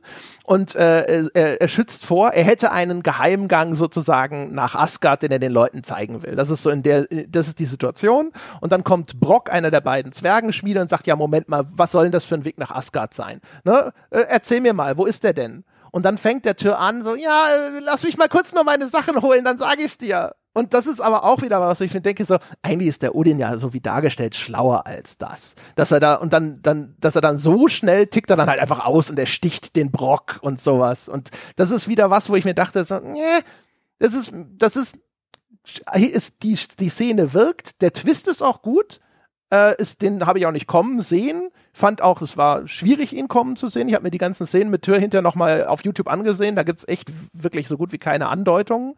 Und ähm, aber, aber so, so insgesamt habe ich gedacht, ah, das hätte noch ein Ticken schlauer sein dürfen. Es, äh, der, der, der, der ganze Twist versinnbildlicht so schön, was bei dem Spiel super funktioniert und was dann eben teilweise nicht funktioniert. Nämlich einerseits ein, ein schön überraschender Twist, von dem ich mir beinahe gewünscht hätte, dass er vorher zumindest in Andeutungen da wäre, dass wenn ich das jetzt noch mal gucke bei YouTube und so, ich denke, oh, da hätte ich vielleicht drauf kommen können. Egal, aber der Twist funktioniert für den Effekt, so, oh, habe ich nicht kommen sehen. Er funktioniert für den emotionalen Aspekt. Der hat jetzt gerade Brock umgebracht und Brock ist eine coole Figur. Brock mochte ich die ganze Zeit. Und er funktioniert insbesondere im Hinblick auf Sindri, also den mhm. Bruder von äh, Brock. Ähm, wir erinnern uns, im ersten Teil sind die sich am Anfang Spinne-Feind, die beiden. Und da ist offensichtlich in der Vergangenheit was vorgefallen. Und, und einer der, der auch schönen emotionalen Momente in diesem Spiel ist, wenn es insbesondere Atreus schafft, die beiden wieder zusammenzubringen. Und dann sind sie wie Pech und Schwefel danach auch und äh, begleiten uns jetzt auch im zweiten Teil über die ganze Spieldauer. Das sind halt unter anderem die, bei denen wir natürlich die ganze Zeit unsere Waffen upgraden ähm, und, und unsere Rüstung äh, äh, schmieden lassen und auch die upgraden. Also die sind auf so einer spielmechanischen Ebene schon sehr zentral für das ganze Spiel und werden jetzt auch im äh, Vergleich zum zweiten Teil noch erheblich mehr als Charaktere ausdefiniert in diesem Spiel. Und wenn dann eben Odin in äh, Gestalt von, von Tyr hingeht und, und, und Brock ersticht, ja, dann, dann funktioniert das auf vielerlei Ebenen. Und insbesondere auch darauf, weil danach Sindri, der vorher ziemlich dicke mit Atreus ist, nichts mehr von uns wissen will, also von Kratos und äh, Atreus, weil er eben sagt, ein wegen euch ist jetzt mein Bruder draufgegangen und er auch sowas sagt, wie, ich habe euch die ganze Zeit alles gegeben, was ihr wolltet. Ja, teilweise habt ihr nicht mal Danke oder sonst was dazu gesagt. Ja, ich habe alles gemacht, was ihr machen wollt. Und was habe ich jetzt dabei rausgekriegt? Ja, mein Bruder ist tot. Und bis Ende des Spiels äh, dieser dieser dieser Zorn von von äh, Sindri, der uns dann zwar durchaus an der einen oder anderen Stelle im Endkampf noch hilft, aber äh, das sozusagen für das größere Ganze tut und nicht mehr für uns macht. Und dieser dieser Wandel hin zu Darth Sindri, wie ich ihn bei mir dann im Kopf genannt habe, ähm, der ist der ist großartig großartig gemacht und dieser Zorn, ja, dann, dann gibt es so Szenen, wo man dann denkt, ah, jetzt ist das Spiel, weißt du, jetzt geht Atreus zu ihm hin und sagt, hier, Bro, hier Sindri, es tut mir total leid und alles und jetzt, jetzt wird wieder alles Friede, Freude, Eierkuchen zwischen denen, aber nein, ja, Sindri bleibt bis zum Schluss ein sehr zorniger äh, Zwerg, von dem man zumindest annimmt, wenn irgendwann tatsächlich nochmal eine Fortsetzung in dem Universum kommen soll, wo ja die Entwickler gesagt haben, nee, das nächste soll woanders spielen, aber wenn eben Sindri nochmal auftaucht, könnte mir gut vorstellen, dass der zu einem Wieder Widersacher von, von Atreus und Kratos werden, werden könnte. Und das macht das Spiel total super anhand dieses, dieses Twists und die Darstellung eben von Darth Sindri im Vergleich zu dem, zu dem vorigen Sindri ist toll gemacht. Gleichzeitig hat der Twist aber auch sowas wie ein, äh, das sind jetzt zwei Sachen, die da noch eine Rolle spielen, nämlich Udin geht dann mit der Maske äh, die er ja haben will, wie du schon erklärt hast. Aber dann stellt sich raus, dass der Bruder von Freya, den wir vorher gerettet haben, ähm, anscheinend noch eine ne, irgendwie eine, eine zweite Maske angefertigt nee, nee, nee, nee, nee. hat. Odin geht ohne Maske. Der will sich dann, der kann so. sich ja mit seinen Raben wegbeamen und Kratos nagelt mit seinem Speer die Maske an die Wand. Ah, dann habe ich das falsch verstanden. Bevor, kurz bevor Odin verschwindet. Der okay. hat die Maske nicht. Okay, dann gut. Ich dachte, und dann, dann kommt so eine zweite Maske irgendwie nee, nee. an den an den Start. Nee, es gibt nur die eine. So hatte ich es verstanden. Und ich habe mich gewundert, wo die herkam. Okay, dann der Kritikpunkt hinfällig. Aber der nächste Kritikpunkt ist ein, der passiert dieser Twist und Brock ist tot und so weiter. Der Effekt funktioniert und die ganze Sentry-Geschichte funktioniert. Aber plottechnisch, was hat das, was hat das Odin jetzt gebracht? Warum hat er sich diese ganze Mühe gemacht? Ich meine, er kennt jetzt all unsere Pläne und kann sie trotzdem nicht aufhalten. Ja, vor allem wie gesagt, also er wollte ja, er will ja diese Maske, ne? Es stellt sich ja hinterher raus, das ist das, was Odin eigentlich will. Er, er ist am Anfang da auch mit Thor erschienen und hat so getan, als will er Frieden schließen, aber es ging eigentlich immer darum, dass Thor mit Kratos kämpft, um Kratos äh, abzulenken, während Odin sich heimlich dann kurz mit Atreus unterhalten kann und der lädt ihn dann nach Asgard ein und so und tut halt freundlich, dann, weil er den Atreus braucht, um diese Maske wiederherzustellen. Weil Atreus hat ja so eine quasi übernatürliche Begabung äh, mit Sprachen. Und auf der Maske ist eine Inschrift, die kann Odin nicht entziffern, aber Atreus kann die lesen. Weiß ich nicht. Ich weiß gar nicht, ob das noch was mit seinen Riesenvorfahren zu tun hat. Das ist auf jeden Fall so eine Riesenfähigkeit.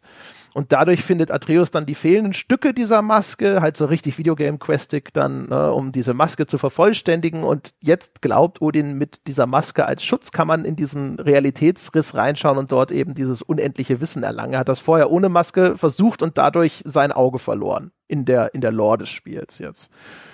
Und deswegen verkleidet er sich als Tyr so ein bisschen, um dann immer auch auf die einzuwirken bei ihren, die beratschlagen sich da immer. Und der Tyr sitzt, der Pazifistentür ist halt eigentlich ein Odin-Tür, der die ganze Zeit immer sagt so, ja, weil wir wollen doch alle keinen Krieg mehr. Ich habe zumindest die Schnauze voll. Lalalala.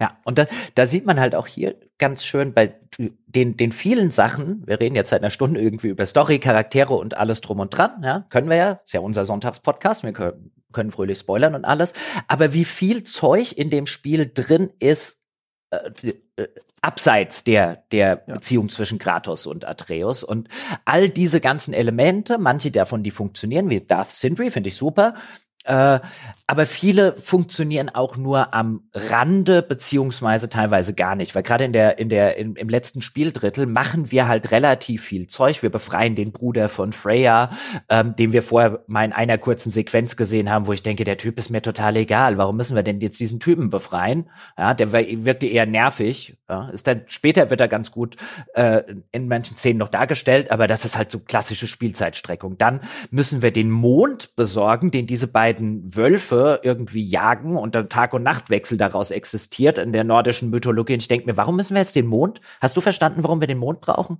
Also, also außer, erstmal ist es ja Teil dieser Ragnarök-Prophezeiung, glaube ich. Ähm, äh, also sie sehen das auf jeden Fall in diesen, in diesen Prophezeiungen der Riesen, dass da, dass das, diese beiden Wölfe irgendwo versteckt sind und die, die müssen, glaube ich, um Ragnarök einzuleiten, die, die schwanken ja auch ständig dazwischen. Also ich glaube, die wollen ja eine Zeit lang Ragnarök herbeiführen, dann doch nicht, dann doch wieder und so weiter und so fort.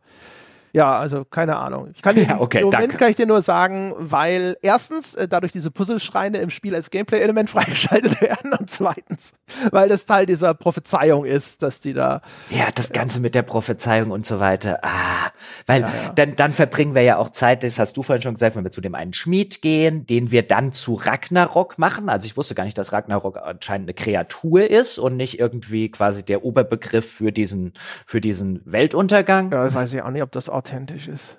Ja, und, und, und, dann machen wir diese Kreatur Ragnarök und die greift dann Asgard an, nur damit wir nach Asgard kommen und sagen, oh, irgendjemand sollte Ragnarok aufhalten. Und sagen, wie, wieso haben wir erst gerade im letzten Level irgendwie diesen Ragnarok dazu gemacht, dass jetzt die erste. Ja, weil sie sich ja auf einmal anders entscheiden.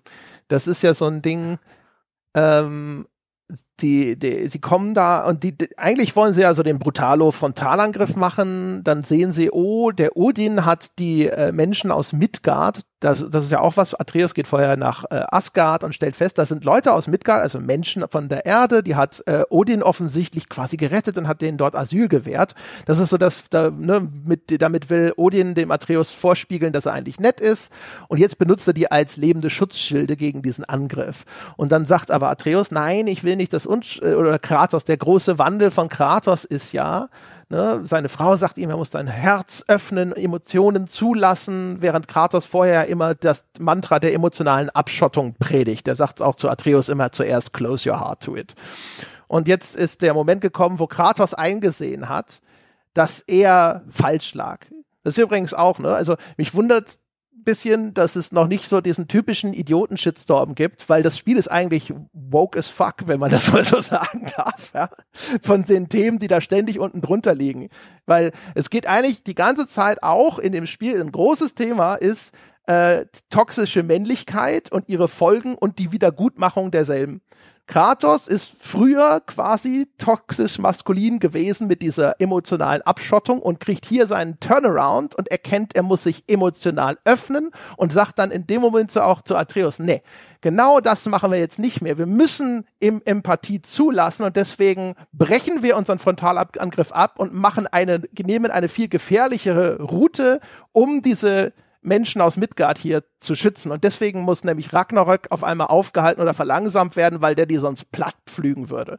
Und du hast überall auch zum Beispiel Mimir, der seine äh, Fehler der Vergangenheit äh, wieder gut machen will, indem er nämlich äh, die eigene Umweltverschmutzung beseitigt. In Svartalfheim, der Zwergenwelt, wo diese rauchenden Schlote überall sind, äh, die, die Wasserversorgung in Wannerheim äh, und sowas ist kaputt. Du hast ja auch überhaupt diese Idee von Fimbulwinter, dass dem Ragnarök, dem Weltuntergang äh, zugrunde liegt. Das ist alles super stark, finde ich, als Klimawandel, äh, Klimakrise-Metapher zu lesen.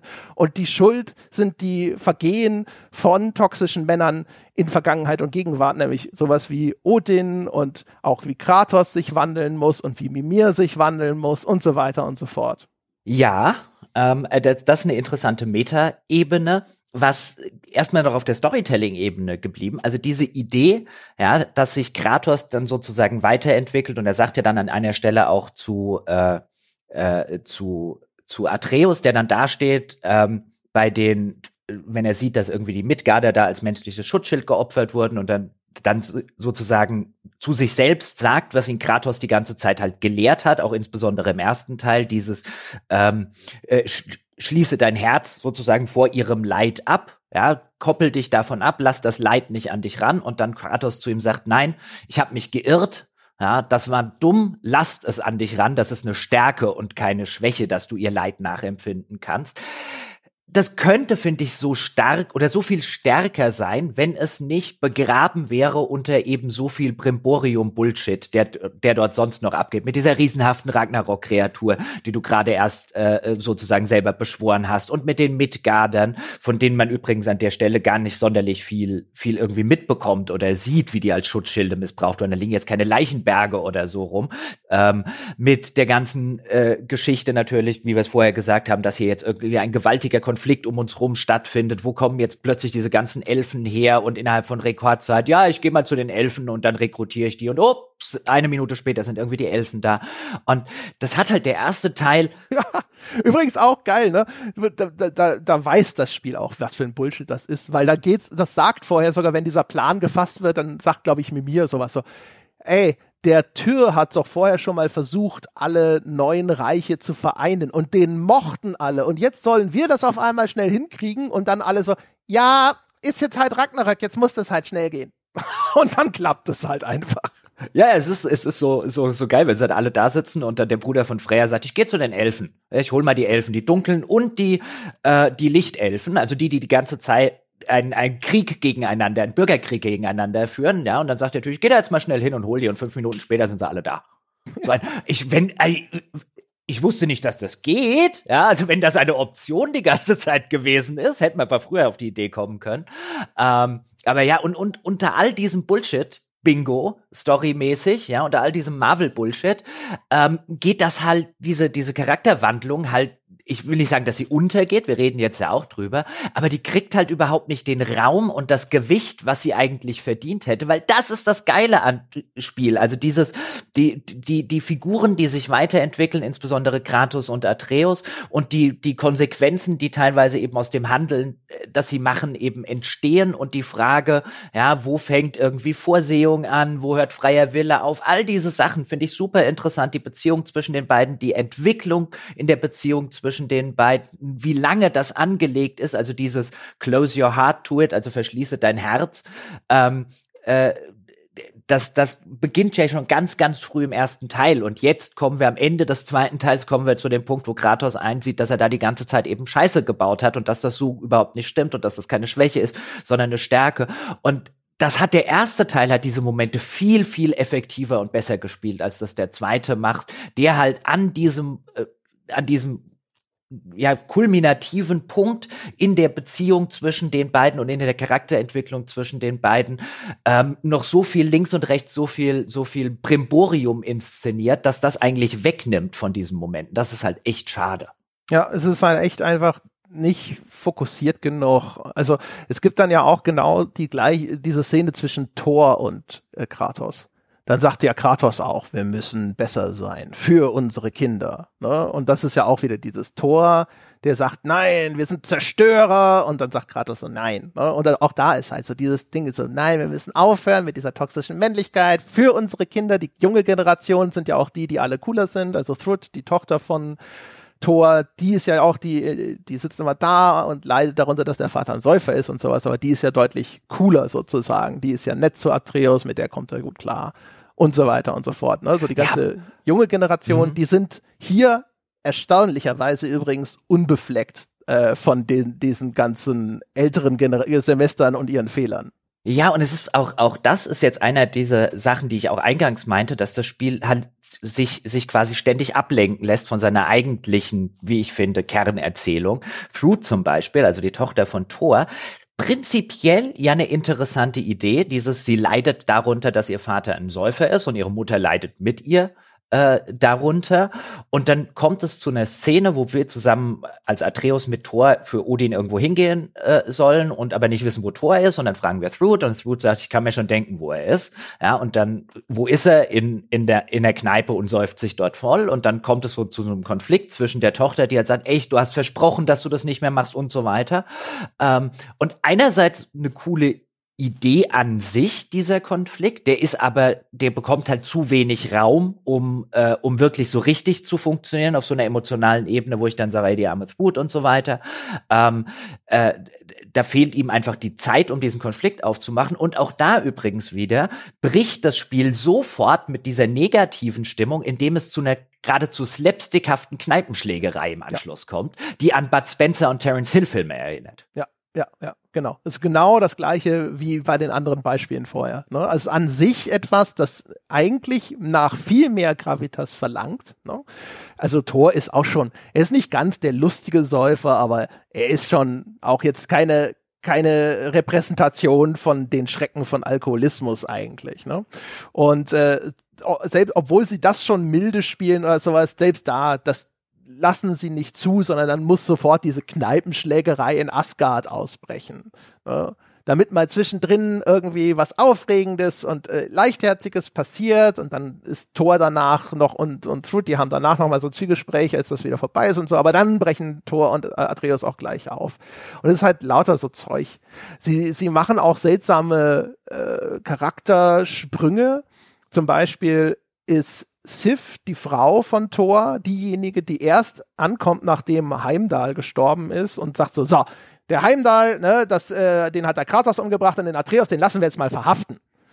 Und gefühlte vier Stunden später, wenn nämlich der Angriff auf Asgard unterwegs ist und dann ist konfrontiert Thrud auf einmal Atreus und äh, will den umbringen, weil sie denkt, ja, du, du hast den Krieg vor meine Haustür gebracht, dann kommt die Mutter auf einmal und sagt, nein, nein, nein, er hatte immer recht und Odin ist scheiße und ich wollte ja das. Und du denkst dir so, hä? Diese Rollen sind genau falsch drum, was soll das? Ja, das ist mir auch aufgefallen. Das habe ich ja auch auf der, auf der Liste stehen. Ähm, dann kommen wir doch jetzt noch mal Ganz kurz hätte ich vorgeschlagen, zum Abschluss unseres großen Story-Charakter-Narrativ-Teils zum Ende. Mhm.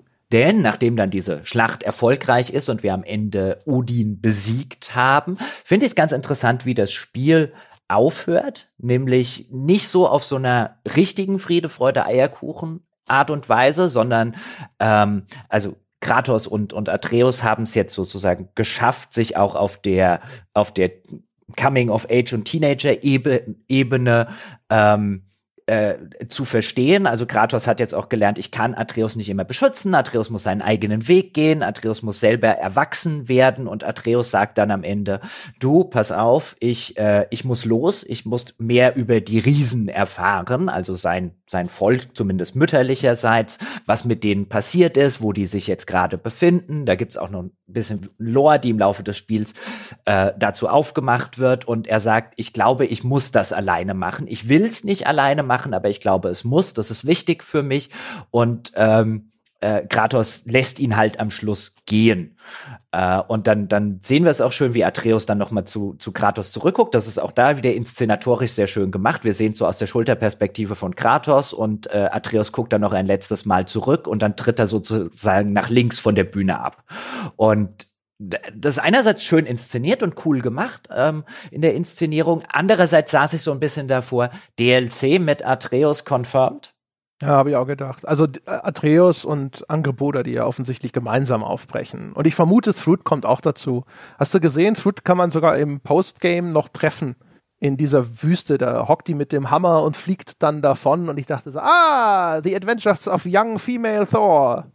Äh, da, da soweit habe ich es dann nicht mehr gespielt. Also ich habe dann Post-Credits habe ich nichts mehr gemacht. Ja, genau. Also da, es gibt ein Postgame und da kannst du halt auch, da ist ja auch noch das, das Begräbnis von Brock, hast du aber noch gespielt, oder? Es gibt ein Begräbnis von Brock. Oh, das, ist nicht, das ist ein bisschen schade. Das ist einer der besten äh, Postgame-Dinger. Äh, du kannst dann nämlich noch, dann stellt sich raus, dass Brock noch bestattet wird und dann kriegt er noch so ein Wikingerbegräbnis und sonst irgendwas. Also es sind und ist dann wieder alles gut mit Sindri? Nein, Nein, Nein der, der erscheint dort zwar kurz, ist aber trotzdem immer noch pisst. Also Darth Sindri äh, ist, glaube ich, auch ein Charakter, der ist für vielleicht sogar diesen DLC geplant. Das würde ja passen. Ja, ja, mit Atreus und ja. Also unseren spekulativen DLC, ne? Da ist nichts bestätigt da draußen oder sonst irgendwas, meine Damen und Herren, aber es ist erkennbar, dass hier was angelegt wird. Ne? Erstens mit dieser jungen Crew, mit Thruj, mit Angeboda und Atreus, insbesondere vielleicht auch Skill oder wie der blonde Midgard-Junge halt heißt und eben Sindri mit Darth Sindri, der eventuell jetzt wahrscheinlich ein Antagonist ist, der dann auch bekehrt werden muss, sozusagen. Das ist ja hier auch so das, das Ding, ne, diesmal. Also auch Thor wird zwar von Kratos erstmal Vernunft eingeprügelt, aber Kratos bringt den nicht um, das macht ja dann Odin. Ne? Und ja. selbst Odin, den bringen die erstmal sozusagen ja nicht um, sondern Atreus schließt dann, nachdem der Endkampf gewonnen ist, seine Seele in eine dieser äh, Riesenkugeln ein, die eigentlich so USB-Sticks sind für Riesenseelen. Und dann kommt aber Sindri und macht sie kaputt, weil Darth Sindri does not fuck around. nee, stimmt. Darth Sindri does not fuck around. Und die, der, die Figur finde ich eigentlich, also ich finde auch die ist wunderbar angelegt, auch schon im ersten Teil, weil tatsächlich Kratos mit insbesondere Sindri teilweise halt auch wirklich so ein bisschen arschlochhaft umspringt. Also was er von den Zwergen alles bekommt und dadurch, dass die eben immer die sind, die auch sein, seine Waffe aufbessern und seine Rüstung und so weiter verbessern, ist schon, also wenn, wenn Sindri dann eben sagt so ein, ey, ich habe euch alles gegeben, ja, und ihr habt euch teilweise noch nicht mal dafür bedankt und so weiter, da saß ich schon davor und dachte, du hast schon recht, Sindri. Ja, und vor allem übrigens, das ist so ein Ding, ah, gut, dass du nochmal drauf kommst.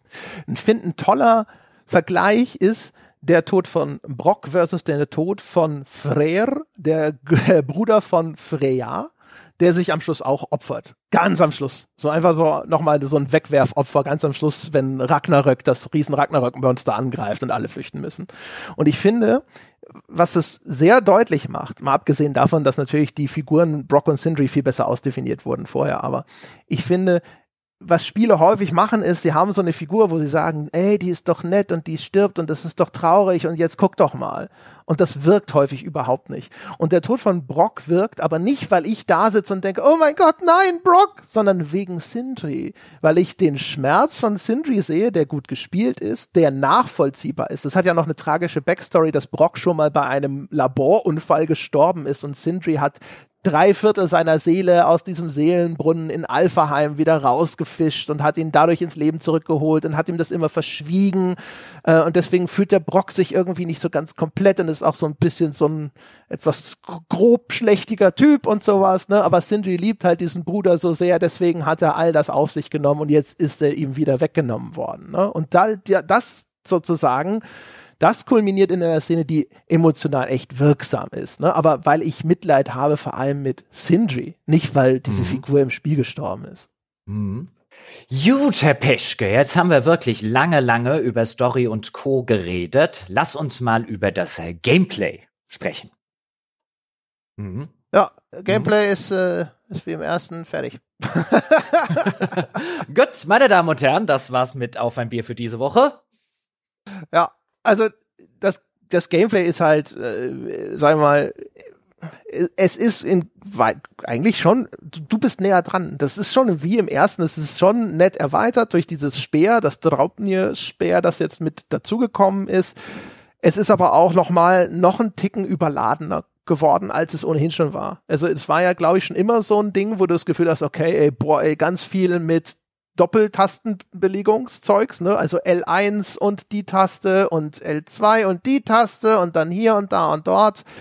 Und das gefühlt habe, ist, hat das alles noch mal ein bisschen mehr zugenommen, weil ja auch sehr viele Gegner äh, bestimmte Waffen zumindest bevorzugen, insbesondere wenn sie bestimmte Panzerungen haben und jetzt hast du halt drei Waffen, zwischen denen du dann halt immer gerne mal fließend im Kampf hin und her schalten sollst und solche Geschichten. Also alles noch mal ein Ticken überladener, auch das unfassbar ausschweifende Upgrade-Geschissel, aber grob ist es schon das gleiche Ding.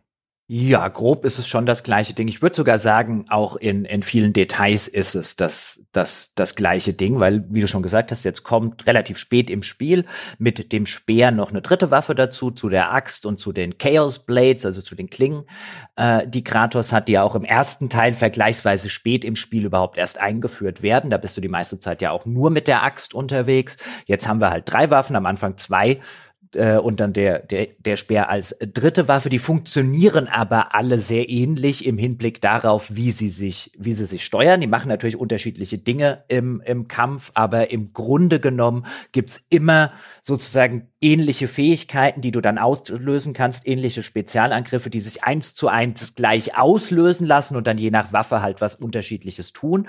Aber die Waffe sozusagen, wie die Bedienung funktioniert, finde ich clever gemacht äh, des Ganzen spielen sich alle Waffen identisch insofern, ja, dass du halt weißt, okay, das sind meine meine Fernkampf äh, Spezialangriffe, das sind meine Nahkampf Spezialangriffe und auslösen tust du die immer auf die auf die identische Art und Weise. Es ändert sich lediglich anhand der Waffe, was was da was dann am Ende passiert, aber du musst dich bei den Waffen nicht umgewöhnen.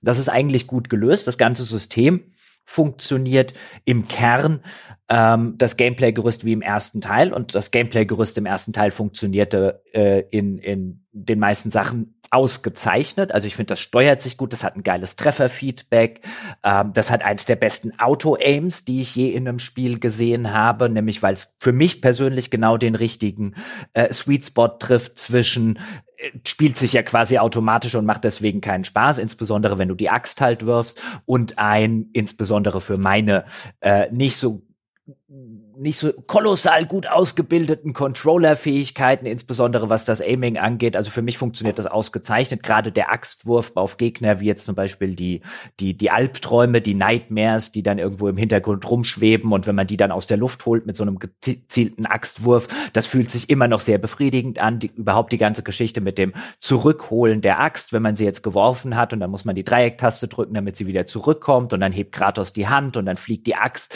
fliegt der Schaft der Axt in die Hand Hand und das hat auch äh, ein, ein, ein cooles äh, Controller-Feedback. All das funktioniert nach wie vor einwandfrei. Ähm, sowas wie ein auch solche Geschichten wie Kollisionsabfragen, also die absoluten fundamentalen Mechaniken, mechanischen Basics funktionieren ausgezeichnet. Ich finde das System trotzdem ein bisschen schlechter, für mich jetzt ganz persönlich, als im Vorgänger, was an einer Sache liegt, nämlich am Balancing des Ganzen. Ich habe das jetzt auf dem normalen Schwierigkeitsgrad gespielt, genauso wie den ersten Teil. Und spürbar war, wenn man es direkt nacheinander spielt, dass die Gegner mehr vertragen als im ersten Teil, Kratos weniger Schaden macht wie im ersten Teil, was dazu führt, dass auf dem normalen Schwierigkeitsgrad die Gegner erheblich schneller und heftiger zu Bullet Sponges werden, also einfach zu Gegnern, die sehr, sehr, sehr viele vergleichsweise äh, Treffer benötigen. Und unter dem Strich war das, waren die Kämpfe für mich immer zäher und irgendwann nerviger als im ersten Teil, schlicht und ergreifend, weil ich gefühlt deutlich weniger vertrage, ähm, gefühlt auch oder de facto auch deutlich weniger Schaden austeile. Das Spiel wird dadurch, ich habe es in der Wertschätzung ähm, von Sebastian habe ich gesagt, das Kampfsystem kann man sich schon ein bisschen vorstellen wie Dark Souls in deutlich arcadiger und Hack and Slayer. Und jetzt geht es noch kleinen Schritt mehr in diese Dark Souls Richtung. Also ich muss doch viel häufiger ausweichen. Ich musste viel häufiger äh, mein Schild benutzen. Im ersten Teil habe ich das Schild quasi nie benutzt. Jetzt wird das deutlich, deutlich ähm, notwendiger in vielen Kämpfen. Und unter dem Strich führt das dazu nicht zu einem Kampfsystem, das schlecht funktioniert. Das will ich um Gottes Willen nicht sagen. Aber mir fehlte, mir fehlten häufig diese befriedigenderen Hack-and-Slay-Einlagen, die ich im ersten Teil dann noch gerade bei Kropfzeuggegnern hatte, wenn ich mich da durchgemäht habe, ja, mit den, mit den Chaosklingen oder mit der Axt und äh, einfach so am Ende, ja, so der blutige Kratos inmitten von einem Berg von Leichen gewissermaßen gefühlt gestanden hat. Und das passiert hier viel, viel seltener. Und ich finde das ein bisschen schade, weil das Gefühl, dass das erste, der, der erste Teil, gerade wenn du dich durch Gegnerhorden geschnetzelt hast, ausgelöst hast. Das war schon ein sehr, sehr befriedigendes. Und hier habe ich viel mehr den Eindruck, ich muss viel vorsichtiger vorgehen. Ich muss auch mit meinen, mit meinen Hitpoints viel sozusagen vorsichtiger umgehen, dass ich nicht so viele Treffer fresse, weil ich kann gefühlt deutlich weniger vertragen und es liegen auch weniger Heilkristalle rum, als das im ersten Teil der Fall war. Also ich hatte Bosse oder Zwischenbosse, wo ich einfach schlicht keinen Heilkristall hatte und nach vier oder fünf Treffern vom Boss halt hingewiesen bin. Natürlich alles noch nicht auf Dark Souls Level, was den Anspruch angeht. Ähm, man hat schnell, relativ schnell die, äh, die Angriffsmuster des Bosses dann zum Beispiel auch gemerkt. Man hat faire Rücksetzpunkte. Wenn du gegen den Boss drauf gehst, ähm, dann äh, kannst du es halt einfach nochmal von Anfang des Bossfights machen. Wenn der Bossfight mehrere Phasen hat, dann wirst du an die Phase äh, zurückgesetzt, die du als letztes ausgelöst hast. All das ist fair und so weiter gelöst. Aber unterm Strich fand ich es einfach weniger befriedigend, weil weniger geiles Kratos-Geschnetzel. Ja, ich habe mir am Anfang sehr schwer getan. Also aus zwei Gründen. Erstens, ich kam direkt von Bloodborne. Wir machen ja, fangen gerade an mit den Bloodborne Diaries und hatten das jetzt unterbrochen für God of War. Und in den Souls-Spielen, also auch in Bloodborne oder sowas, da musst du sehr zielgerichtet agieren. Wenn du da einen schweren Schlag auslöst und das war, das Timing war falsch, dann kannst du nichts mehr machen. Der macht jetzt einen schweren Schlag, ne? Und jetzt bei Kratos auf einmal, da kannst du Moves canceln und rumwischen und sonst irgendwas. Und es erschien mir auf einmal so arcadisch primitiv. Weil das ja hier auch, die, die haben ja so richtiges Signposting mit den Gegnerattacken. Ne? Das ist ja richtig Call-and-Answer-Prinzip. Also der Gegner sagt, hier, ich habe ein, ein rotes Symbol, dann weißt du, du musst jetzt ausweichen, das kannst du nicht blocken. Er macht ein blaues Symbol, dann musst du diese Shieldbreaker-Attacke ausführen und so weiter. Ne? Also ganz klar so, welche, diese Farbe und jetzt wird von dir eine bestimmte Reaktion als Antwort darauf erwartet. Ähm, und das andere war, das startet direkt halt mit zwei Waffen, also mit der Axt und diesen Chaosklingen. Versus der erste Teil ja lange Zeit erstmal nur die Axt hatte. Und ich hatte alles nicht mehr im Muskelgedächtnis. Und das Spiel hatte ich am Anfang das Gefühl, dachte aber, ich kann das noch und ich weiß schon, wie das geht. Und ich habe echt, also die ersten Stunden habe ich mich sehr abgemüht, wieder in dieses Kampfsystem reinzukommen. Wenn man dann mal drin ist, flutschte es gut. Ich hatte auch das Gefühl, da ist mehr Gegendruck. Es drückt stärker dagegen auf dem normalen Schwierigkeitsgrad. Liegt aber auch daran, dass es jetzt viel mehr, na, weiß ich nicht, ich habe den ersten nicht mehr gut genug im Kopf, aber ich glaube, es hat es legt deutlich mehr Wert darauf, dass du die Waffen innerhalb eines einzelnen Encounters passend zum Gegner ja. ausrüstest.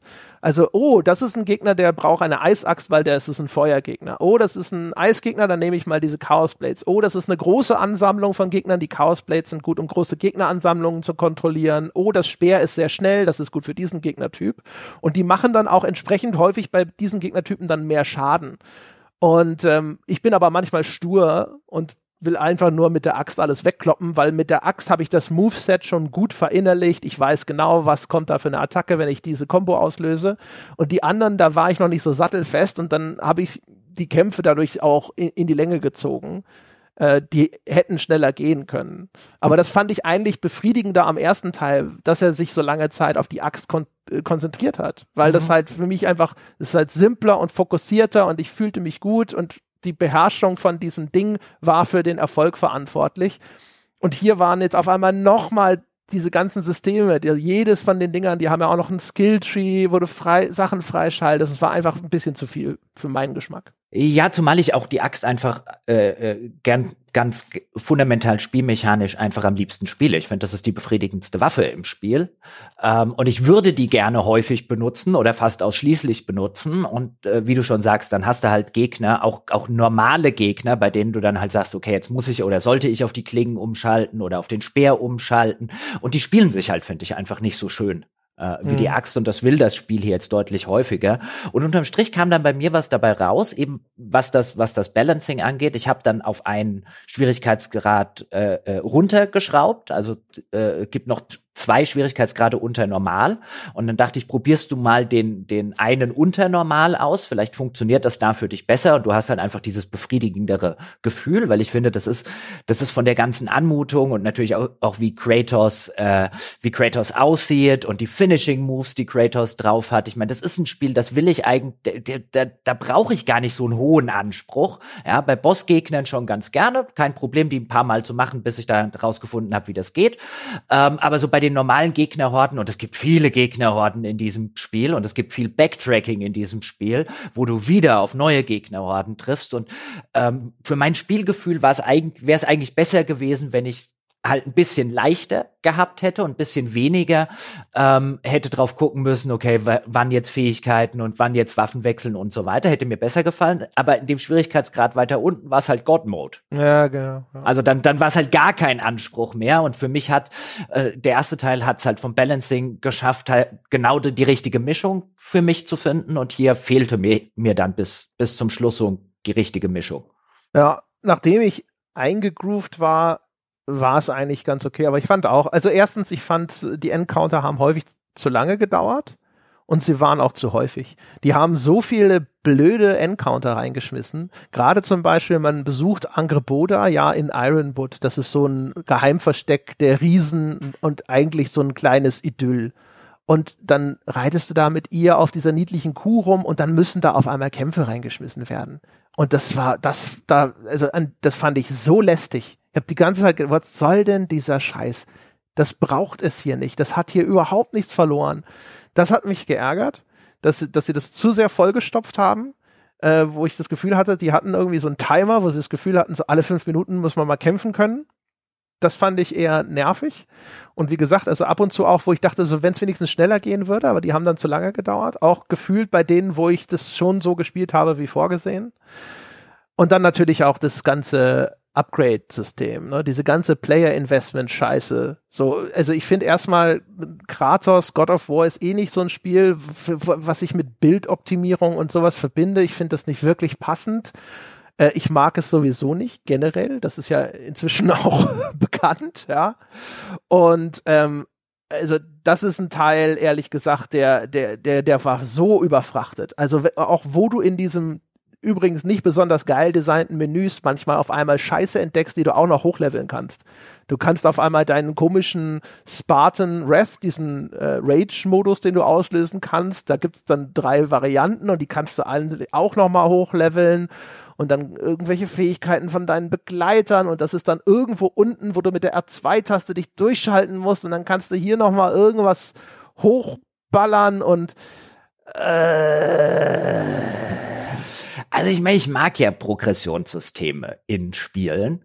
Äh, das hier hat ein paar Probleme, aber es ist, finde ich, in vielerlei Hinsicht besser gelöst wie im ersten Teil, weil im ersten Teil zum Beispiel die ganzen Upgrades, also in deine, in deine Axt und in deine Chaos Blades und so, ähm, da kannst du verschiedene äh, Upgrades äh, reinpacken. Und im ersten Teil war es halt ständig so, dass ich das, dass ich gesehen habe, okay, ich brauche die und die Materialien, dann kriege ich ein Upgrade und das Upgrade macht irgendwie zwei Stärke oder so. Nicht so, warum soll ich mir die Mühe machen? Und hier sind die Upgrades teilweise deutlich, deutlich äh, nützlicher äh, als im ersten Teil, weil, weil sie deutlich mehr äh, Boni auf entsprechende Eigenschaften bringen und das durchaus hilfreich ist, wenn ich zum Beispiel mein, mein Schild hochlevel und dann halt einen höheren Verteidigungswert habe, weil ich eben auch in Kombination damit, dass ich weniger Schaden mache und auch mehr Schaden einstecken kann, äh, machen diese, diese Upgrades tatsächlich einen spürbaren Unterschied, wenn man sie macht. Das finde ich durchaus viel befriedigender äh, als im ersten Teil. Aber was sie dann zum Beispiel gemacht haben, was eigentlich ein interessantes System ist, im ersten Teil gab es das auch, nämlich, dass du verschiedene Spezialangriffe, die du dann im weiteren Verlauf eben mit Erfahrungspunkten freischaltest, was du vorhin auch gemeint hast, halt mit den vielen Moves L1 plus L, R2 und so weiter, die dann unterschiedliche Angriffe auf, auslösen, gab es auch im ersten Teil schon, dass sie dir sozusagen eine, eine, eine Herausforderung gegeben haben, führe diesen Spezialangriff so und so oft aus. Und im ersten Teil war es so, dann hast du dafür Erfahrungspunkte gekriegt. Und dann war das was, was ich gerne links liegen gelassen habe und nur bei den Angriffen halt dann automatisch sozusagen freigeschaltet habe, die Erfahrungspunkte Boni, die ich sowieso häufig benutzt habe. Und jetzt geht das Spiel hin, und zwar für alle drei Waffen bei und sagt, wenn du die so und so oft ausgeführt hast, dann kannst du einen Bonus diesem Skill geben. Zum Beispiel, dass der Skill ein bisschen mehr Schaden macht oder dass er höheren Frostwert besitzt oder dass du eine höhere Wahrscheinlichkeit hast, äh, eine niedrigere Wahrscheinlichkeit hast, unterbrochen zu werden, wenn du diesen Angriff auflöst.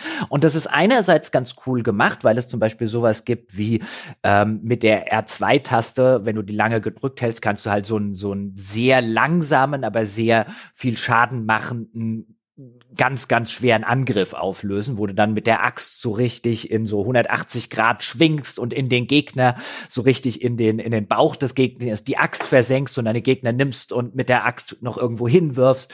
Und das hat eine lange Animationsphase, macht aber viel Schaden. Und wenn du dann, wenn du den Angriff dann so und so oft gemacht hast, dann kannst du, ähm, ist eine der Sachen, die ich dann natürlich sofort gemacht habe, äh, rein reinsetzen, so upgraden mit einem äh, äh, er hat eine, Kratos hat eine relativ hohe Chance, dass er eben nicht unterbrochen wird in diesem Angriff.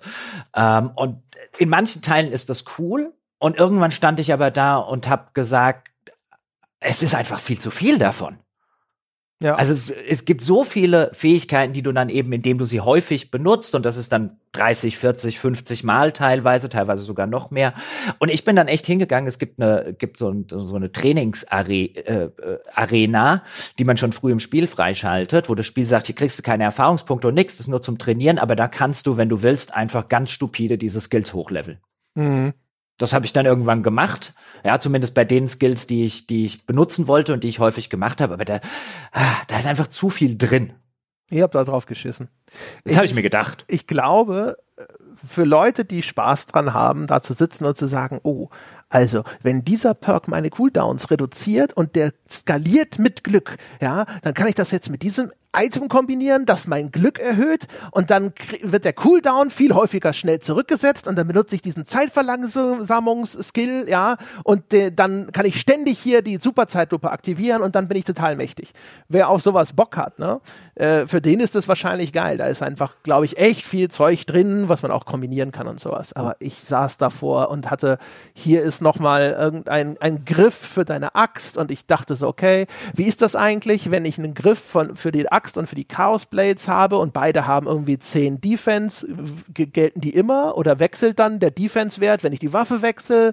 Und das, das, sind, das sind Gedanken, da habe ich keinen Bock drauf. Ich will nicht über so eine Scheiße nachdenken in God of War. What the fuck? Das habe ich mir gedacht, dass du es hassen wirst. Also bis zu einem gewissen Grad fand ich fand ich durchaus okay. Sie übertreiben da, dann mit den Benutzer-Skill XY so und so so und so oft. Ich fand auch übrigens, was ich was ich ganz interessant fand, ich hatte bis zum Schluss des Spiels, es gibt ja diese äh, diese Runenangriffe, wie sie es nennen, also Spezialangriffe, die du dann in die einzelnen Waffen ausrüsten kannst, die dann jeweils unterschiedliche Dinge machen. Da kann, kannst du einen leichten Runenangriff und einen schweren Runenangriff in in die einzelnen Waffen reinsetzen und meinst du, ich habe ich hab jetzt auch wirklich nicht alles Optionale gemacht, wenn wir gleich noch ein bisschen dazu kommen, was es so alles noch zu tun gibt. Ähm, habe jetzt längst nicht alles gemacht. Ich würde sagen, die Hälfte von dem optionalen Krempel werde ich gemacht haben. Und ich hatte tausendfach Zeug für meine Chaos Blades und für, für den Speer, aber meinst du, ich habe irgendwie Runenangriffe für die Axt gefunden? Ich glaube, ich hatte am Schluss zwei leichte und zwei schwere oder so. Da hatte ich im ersten Teil viel, viel mehr. Also der zweite Teil legt dort sehr deutlich, also mit den Sachen, die du halt einfach in der Hauptstory findest und wenn du ein bisschen Nebenkrempel machst, legt sehr viel mehr Wert auf die, äh, auf die Chaos Blades und auf den Speer und sehr viel weniger auf die Axt. Und diese Spezialangriffe, die man dann ausführen kann, die ich im ersten Teil sehr, sehr intensiv genutzt habe, weil sie massiv Schaden gemacht haben, machen jetzt, obwohl ich sie abgegradet habe, deutlich weniger Schaden, teilweise fast gar keinen. Und du bist auch nicht mehr vor, oder ich war es zumindest nicht mehr, vor, ähm, vor Unterbrechung geschützt. Also die konnte man im ersten Teil, konnte man die super benutzen, ähm, um zum Beispiel einem, Angriff zu entgehen. Und jetzt, ich krieg halt einfach trotzdem den Schaden. Okay. Also letzteres habe ich auch gemacht. Äh, das ist vielleicht irgendwas, was äh, von den Ausrüstungsgegenständen auch wieder abhängt. Aber da sieht man es, hier ist so viel Shit. Ja, also klar, wie gesagt, jetzt kannst du auch noch Erfahrungspunkte nutzen, um diese Runenangriffe noch zu erweitern und abzugraden. Ich glaube, das ging auch schon im ersten Teil. Ich weiß nur nicht mehr, ob es Erfahrungspunkte oder Geld war, was man damals einsetzen musste. Also es gibt halt viel Shit dafür, dass sie jetzt halt auch eben diesen Rage-Modus, also diesen Wut-Modus, ähm, dass sie den jetzt drei geteilt haben, du dir aussuchen kannst, welchen du davon benutzen willst. Es gibt einen wie im ersten Teil, dass du in den Wut-Modus wechselst und dann quasi unverwundbar wirst und einfach, bis deine Wut aufgebraucht ist, halt auf Gegner draufprügeln kannst kannst. Dann gibt es einen Modus, mit dem du, wenn du Wut einsetzt, dich heilst. Und dann gibt es noch einen Modus, wo du einzelne Wutbalken benutzen kannst, um einem Gegner besonders viel Schaden zuzufügen. Das war dann das, was ich benutzt habe, insbesondere in den Bosskämpfen. Und die kannst du jetzt auch wieder ableveln. Und ich stimme dir zu, unter dem Strich ist da halt einfach zu viel also du hast jetzt Player Investment genannt. Interessant übrigens, dass sie da eine ganze Abteilung in den Credits haben. Ist dir das aufgefallen? Ja, ja, ja. Genau. Ja, dass sie, dass sie ganze Player Investment Also die hatten das letzte Mal auch schon eine Abteilung dafür, aber jetzt mhm. haben sie einen extra Player Investment Manager, die haben jetzt halt entsprechende Ränge sozusagen bekommen. Vielleicht erklärst du mal ganz kurz, was mit Player Investment gemeint ist, weil du ja vor dem Begriff auch schon. Player Investment ist genau diese, diese Meta-Progression und sowas, ne? Also etwas, was dafür sorgt, dass der, dass der Spieler quasi äh, zum Spiel zurückkehrt, langfristig in das Spiel investiert ist. Das ist das, was die Player Investment Leute da machen. Und deswegen sind solche Sachen drin, ne? Das, das, was du beschrieben hast. Das sind alles Sachen, das geht in die Richtung, dass es jetzt eben Kratos-Bild gibt. Du kannst ein Kratos-Bild machen, der jetzt hart auf Rage setzt, sozusagen. Ja, also auf diesen Rage-Modus vielleicht. Deswegen gibt es jetzt auch einen Wiederbelebungsstein, der speziell dich zwar nicht mit viel Lebensenergie wiederbelebt, aber mit ganz viel Rage, sodass du dann halt quasi so eine Rage-Streak fortsetzen kannst und so weiter. Ne? Du kannst also auf Vitalität setzen, dann nimmst du auch diesen Rage-Modus, den Spartan-Rage-Modus, der deine Lebensenergie wiederherstellt. Du kannst einen anderen nehmen, der, wo du halt unverwundbar bist und rumklopfst. Und äh, du kannst, was ist denn der dritte eigentlich nochmal? Ich weiß es gar nicht mehr. Ist egal. Auf jeden Fall, die, diese Elemente sind halt drin, damit Spieler sagen können, ich optimiere auf einem Vitality-Bild, auf einen Lock, Luck- und Cooldown-Bild, auf einen Rage-Bild, bla bla bla. Ne? Weil, und das ist ja das, wo du mit geringem Einsatz Leute sehr lange in deinem Spiel halten kannst, weil es gibt halt hier noch ein Item, mit dem du das ein bisschen verbessern kannst und hier kannst du noch was upgraden und hier kannst du deine Rüstung optimieren und hier hast du noch ein Rüstungsset und du hast ein Amulett und in das Amulett kannst du bis zu neun Steine einsetzen und auch wieder drei Steine ergeben ein Set mit bestimmten Boni und wenn du der entsprechende Charakter bist, der, wenn da du die entsprechenden Präferenzen hast oder sowas, dann setzt du dich dahin und sagst, okay, wie kann ich das austüfteln, dass das halt quasi alles genau perfekt zu dem Bild passt, den ich mir vorgestellt habe. Oder du bist André und denkst, what the fuck ist diese Scheiße? ja, ich optimiere ja bekanntermaßen auch eigentlich ganz gerne, aber tatsächlich ist God of War jetzt so ein Spiel, wo ich das bis zu einem gewissen Punkt gemacht habe und dann auch gesagt habe, das ist nicht das Spiel äh, für mich, dass das benötigt äh, und so viel Zeit und Mühe benötigt und die muss ich jetzt nicht dringend rein investieren. Ich konnte auch ganz gut ab irgendeinem Punkt sagen, ja, normalerweise bin ich ja schon ein Completionist, aber das ist auch das Spiel, wo ich ab einem bestimmten Punkt echt gut sagen konnte, okay, jetzt habe ich genug Nebenkrempel gemacht, jetzt mache ich die Hauptstory fertig und dann ist auch gut. Und wobei sie das mit dem, mit dem, mit dem Nebenkrempel strukturell besser lösen, zum Beispiel als im ersten Teil. Im ersten Teil hat es ja diesen, diesen, diese, diese große Welt in Midgard rund um den See, die du schon relativ früh freischaltest, wo es dann schon entsprechende Anlegestellen für dein, für dein Boot gab und dann ist man über den See getuckert und dann hat man hier ein optionales Gebiet und dort ein optionales Gebiet und so weiter. Und im weiteren Handlungsverlauf hat man dann immer mehr das Wasser in diesem See abge, ablaufen lassen und damit sind die Areale größer geworden, die man erkunden konnte. Schrägstrich, ähm, es sind neue Areale dazugekommen, weil der Wasserspiegel eben gesenkt war. Und ich fand das, ab irgendeinem Zeitpunkt fand ich das nervig, immer wieder das gleiche Gebiet zu durchforsten. Komme ich hier jetzt noch weiter? Gibt's hier was Neues? Kann ich hier schon weitermachen? Weil das Spiel ja auch die kleinen, so kleine Metroidvania-Elemente hat, dass man eben ähm, bestimmte Sachen schon sieht, aber dort zu dem Zeitpunkt des Spiels noch nicht an die Kiste rankommt oder dieses, dieses Hindernis ähm, äh, nicht, nicht aus dem Weg räumen kann, weil man erst eine Fähigkeit braucht, die man eben im Spielverlauf erst bekommt. Das gibt es hier auch wieder. Aber was sie hier gemacht haben, was ich äh, prinzipiell ziemlich cool fand, ist, sie haben nicht das eine große Erkundungsgebiet genommen, sondern sie haben in mehreren Welten kleinere Gebiete gemacht, die du erkunden kannst und wo es ebenfalls noch diese Metroidvania-Elemente gibt. Aber das fand ich spürbar interessanter, weil es eben auch nicht das eine Biom ist, was du jetzt ad nauseum erkundigst, sondern ähm, äh, in verschiedenen Biomen, also in verschiedenen Welten, die halt unterschiedlich aussehen. Es gibt was in der Zwergenwelt, wo du was machen kannst. Ähm, es gibt was in der in, in Alfheim, es gibt was in Wennerheim. Die sind halt unterschiedlich ähm, von der von der ganzen Optik, von der Anmutung und von der Atmosphäre. Und ich mochte das mit viele kleinere Bereiche zum Erkunden viel mehr als diesen einen riesigen. Ja, das fand ich eigentlich auch ganz cool. Ich fand es, hat es sich spürbar abgenutzt. Also es werden ja sehr viele Bereiche auch recycelt, wenn man so möchte. Ne? Also du hast Midgard wieder, das ist jetzt halt von Fimbul-Winter, diesem Winter, der Ragnarök vorausgeht, in so eine Schneelandschaft äh, verwandelt. Aber ich erkenne das halt trotzdem wieder. Und äh, Alphaheim, da ist man ja auch mal kurz im ersten Teil, meine ich schon. Also ich hatte auf jeden Fall echt sehr häufig das Gefühl, kenne ich schon Ähm, und dann hatte ich bei anderen Gebieten das Gefühl, kenne ich nicht, finde ich aber scheiße, wie bei Wannerheim, diesem Dschungel, den fand ich zum Kotzen. Auch weil alles, was sich in Wannerheim abspielt, ehrlich gesagt, das ist das, wo das Spiel so ein bisschen die Handbremse angezogen hat. Das kam sicherlich noch erschwerend hinzu. Und es ist die, es hat nervige Gegnertypen wo die, die Fauna in Wannerheim ständig so, so Giftpflanzen sind und da musst du die mit der Axt irgendwie abwerfen und äh, also den ganzen Abschnitt mochte ich einfach nicht. Aber das liegt daran, glaube ich, dass halt God of War 2018 war halt frisch. Du hast diese Welt zum ersten Mal kennengelernt, diese ganzen Designs und sowas und es war toll, toll, toll. Und es war auch vor allem für eine PS4 mega beeindruckend von der Grafik. Und jetzt kommst du halt da wieder hin. Es ist alles viel vertrauter, es ist nicht mehr ganz so aufregend. Es ist gut grafisch, aber du hast noch nicht das Gefühl, dass jetzt die PS5 genauso zum Qualmen gebracht wird wie die PS4 damals. Und das ist halt alles so einfach, glaube ich, die, der Fluch des zweiten Teils. Also ich glaube, dass du völlig recht hast. Mein Erlebnis war weniger aufregend als damals, einfach weil es halt Teil 2 ist.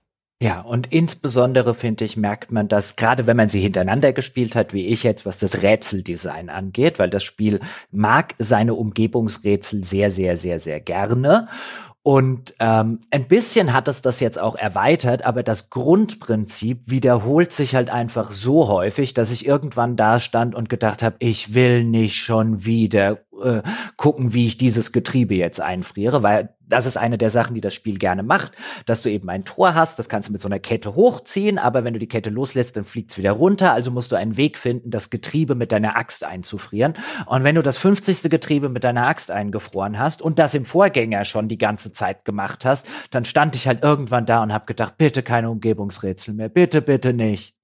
Ja, da ist echt zu wenig dazugekommen. Ich glaube, das einzig wirklich Originelle ist sind diese Kettenreaktionen, oder? Die du ja. mit den Pfeilen machen musst. Ja, und die haben mich halt irgendwo, die, die nerven halt. Also was, was du jetzt halt machen kannst, ist ähm, mit den mit einzelnen Pfeilen ähm, kannst du sozusagen drei Pfeile nebeneinander setzen und die haben dann so eine so eine Art äh, äh, Umkreis. Wirkradius, ja, genau. Wirkradius und damit kannst du sozusagen die eine Flamme von einem äh, von, von, von einer Stelle an eine andere äh, buxieren. Das macht das Spiel auch sehr gerne und das ging mir irgendwann. Also ganz ehrlich, die Umgebungsrätsel.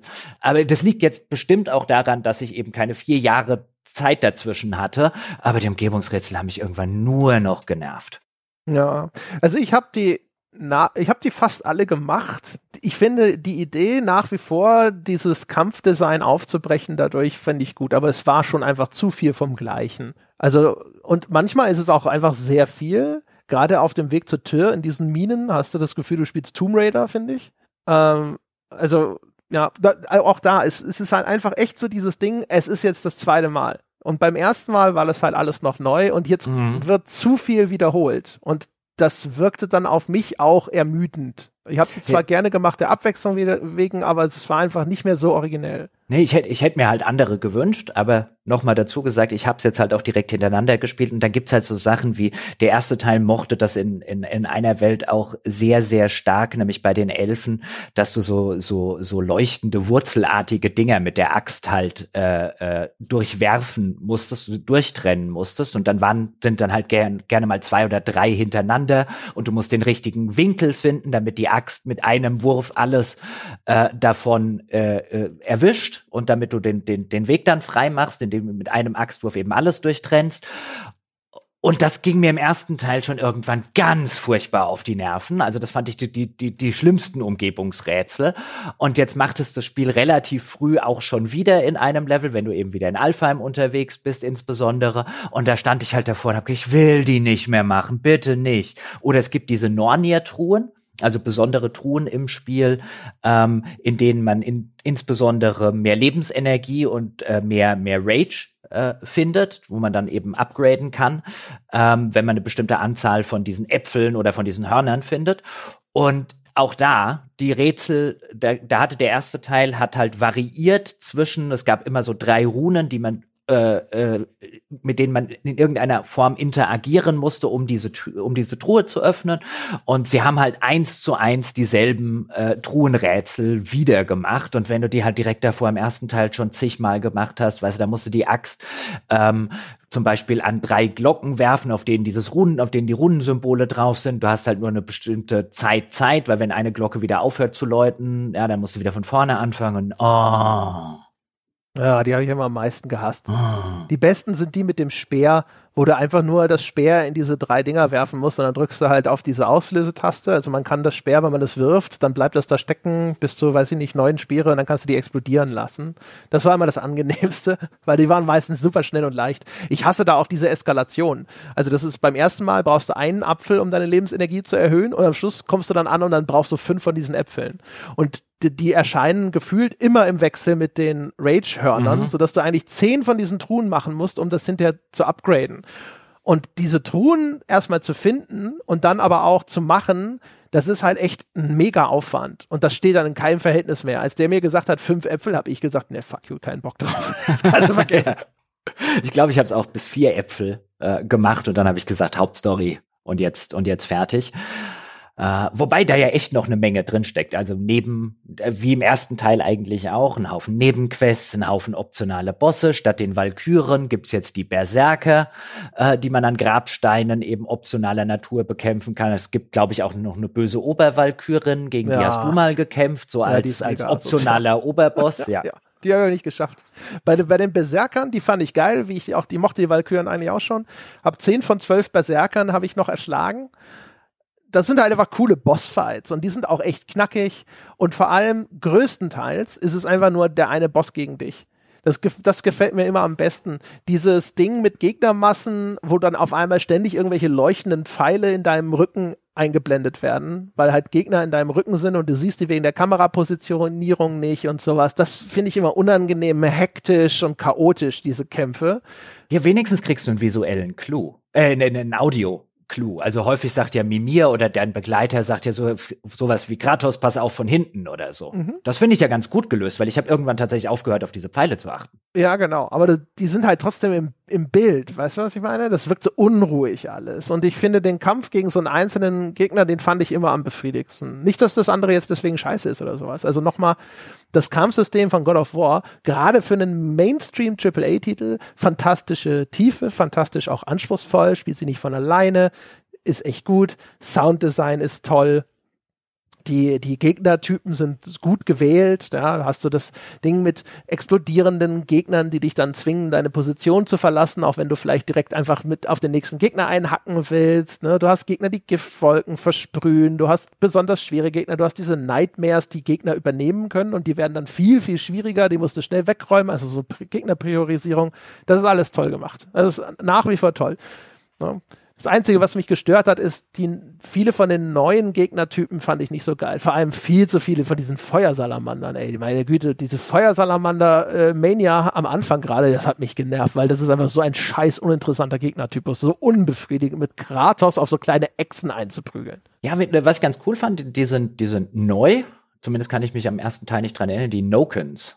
Ja, also die, kleine, die singen, ja, die sind geil. Ja, ja. Die, die, äh, einen sehr sehr beunruhigenden äh, Gesang besitzen und damit äh, äh, äh, die Gegner, also die anderen Gegner, die man hat, äh, dafür sorgen, dass man denen keinen Schaden zufügen kann. Dann muss man erst die Nokens finden und verhauen und die sind teilweise ein bisschen versteckt. Ähm, und das war immer ganz cool. Also ja. diese, diese Kämpfe, in denen kam ich dann rein, oh shit, hier ist ein Noken. Wo ist es? Wo ist es? Wo ist es? Ja, genau. Das Geile ist äh, diese Audio-Verknüpfung. Du hörst die dann, das, die klingen so ein bisschen wie so ein Didgeridoo oder so. Und mhm. äh, das ist, das ist cool. Ne? Also du, weil du auch sofort, du hörst das und du weißt sofort, okay, hier ist irgendwo einer, ist visuell schön umgesetzt, weil das dann wie so eine wie so eine, weiß ich nicht, äh, manchmal wie in so einem Cartoon, wenn dann so Gerüche dargestellt werden als eine wabernde Rauchfahne. So ähnlich ist dann die Verbindung zu dem Noken dargestellt. Du kannst also quasi diesem wabernden Schweif immer folgen, um zu rauszufinden, wo das Viech sich gerade versteckt. Die, die sind dann auch sehr defensiv von ihrer KI und springen vor dir weg und du willst die nur schnell ausschalten, damit du die anderen Gegner mal endlich überhaupt verwunden kannst. Das ist das ist schon cool gemacht. Also wie gesagt, also das die ganze Zusammensetzung äh, auf, auf einer Gameplay-Ebene, welche Gegnertypen gibt es, wie werden die miteinander kombiniert, was erfordern die von mir. Du hast diese Gegner, die haben eine bestimmte Panzerung, du erkennst an der Farbe der Panzerung, welche Art von Waffe du benutzen musst, um diese Panzerung besonders schnell zu beseitigen. Das ist das ist cool. Es ist einfach super handwerklich geil ausgeführtes Game Design und es macht echt Spaß. Also das, das, ist ein Gameplay, das trägt über sehr viel weitere Strecken, als das dieses Strunz-Gameplay von einem Assassin's Creed kann. Oh ja, oh ja.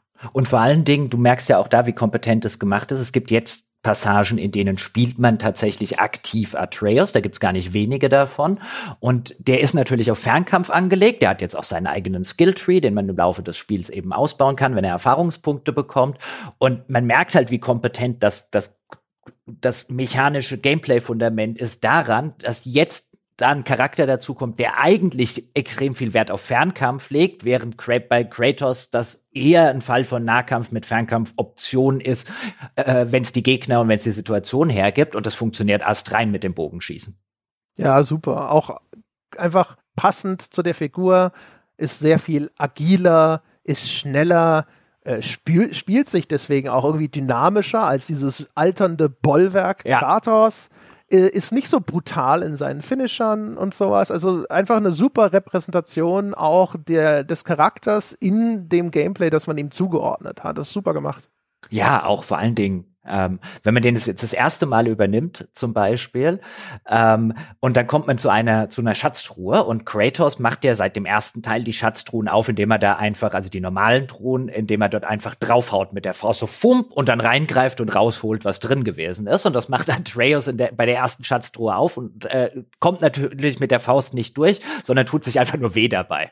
War aber ja, ein, genau. ein, ein ja. netter, ein, ein, ein netter Moment. So, ich mach das jetzt wie der Papa. Pup, au! Ja, genau. Und er muss ja auch die Truhen, die Kratos mit den bloßen Händen aufstemmt, muss er mit seinem Bogen aufhebeln. Also da ist halt einfach wirklich, da ist halt sau viel Liebe zum Detail mhm. drin.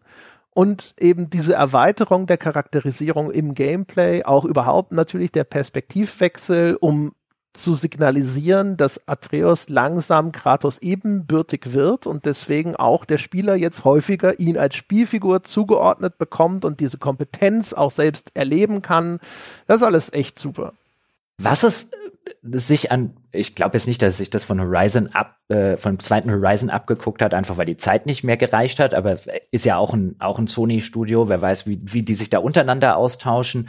Es hat mich teilweise an Horizon 2, also an Forbidden West erinnert, gerade in den ersten Stunden, weil deine Begleiter, da zum Beispiel Atreus am Anfang, ständig kommentieren, wie es jetzt weitergeht. Weißt du, kommst in irgendeinen Raum, wo es irgendein Rätsel gibt, zum Beispiel, wie ich schon sagte, mit äh, irgendeine Axt ins Getriebe werfen oder es gibt Rätsel, da geht es dann darum, dass man, dass man den Wasserfluss einfrieren muss, damit das Wasser woanders runterläuft und dort auf ein Mühlrad läuft. Oder es gibt irgendwelche Geysire, die man einfrieren muss, damit man danach drüber springen kann.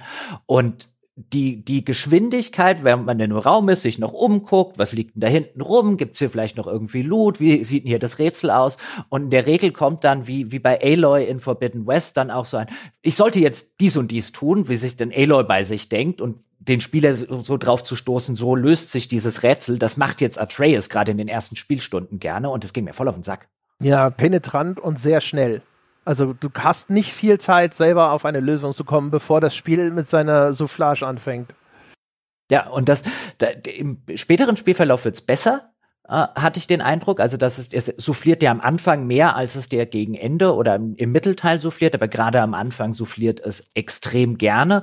Und das sorgt vor allen Dingen für was, was der erste Teil halt so richtig gut gemacht hat, nämlich Atreus ging mir nicht auf den Sack. In der Regel gehen einem ja gerne mal KI-Begleiter in Spielen auf den Sack und wenn sie einem nicht auf den Sack gehen, dann gibt's vielleicht so teilweise wie bei Last of Us 1 zum Beispiel so ein bisschen, bisschen immersionsbrechende Momente, wo dann äh, äh, wo dann Ellie zum Beispiel irgendwo mitten in irgendwelchen Zombies steht, aber die Zombies nicht drauf reagieren, ähm, weil, weil Ellie für die Zombies halt, halt unsichtbar ist. Und das hat der erste Teil halt super gelöst, sowohl mechanisch, ja, der steht mir nicht im Weg und so, ähm, als auch visuell, als auch audiotechnisch. Einfach eine super, äh, super Kombination, äh, Kombination zwischen dem spielbaren Charakter und dem von der KI gesteuerten NPC.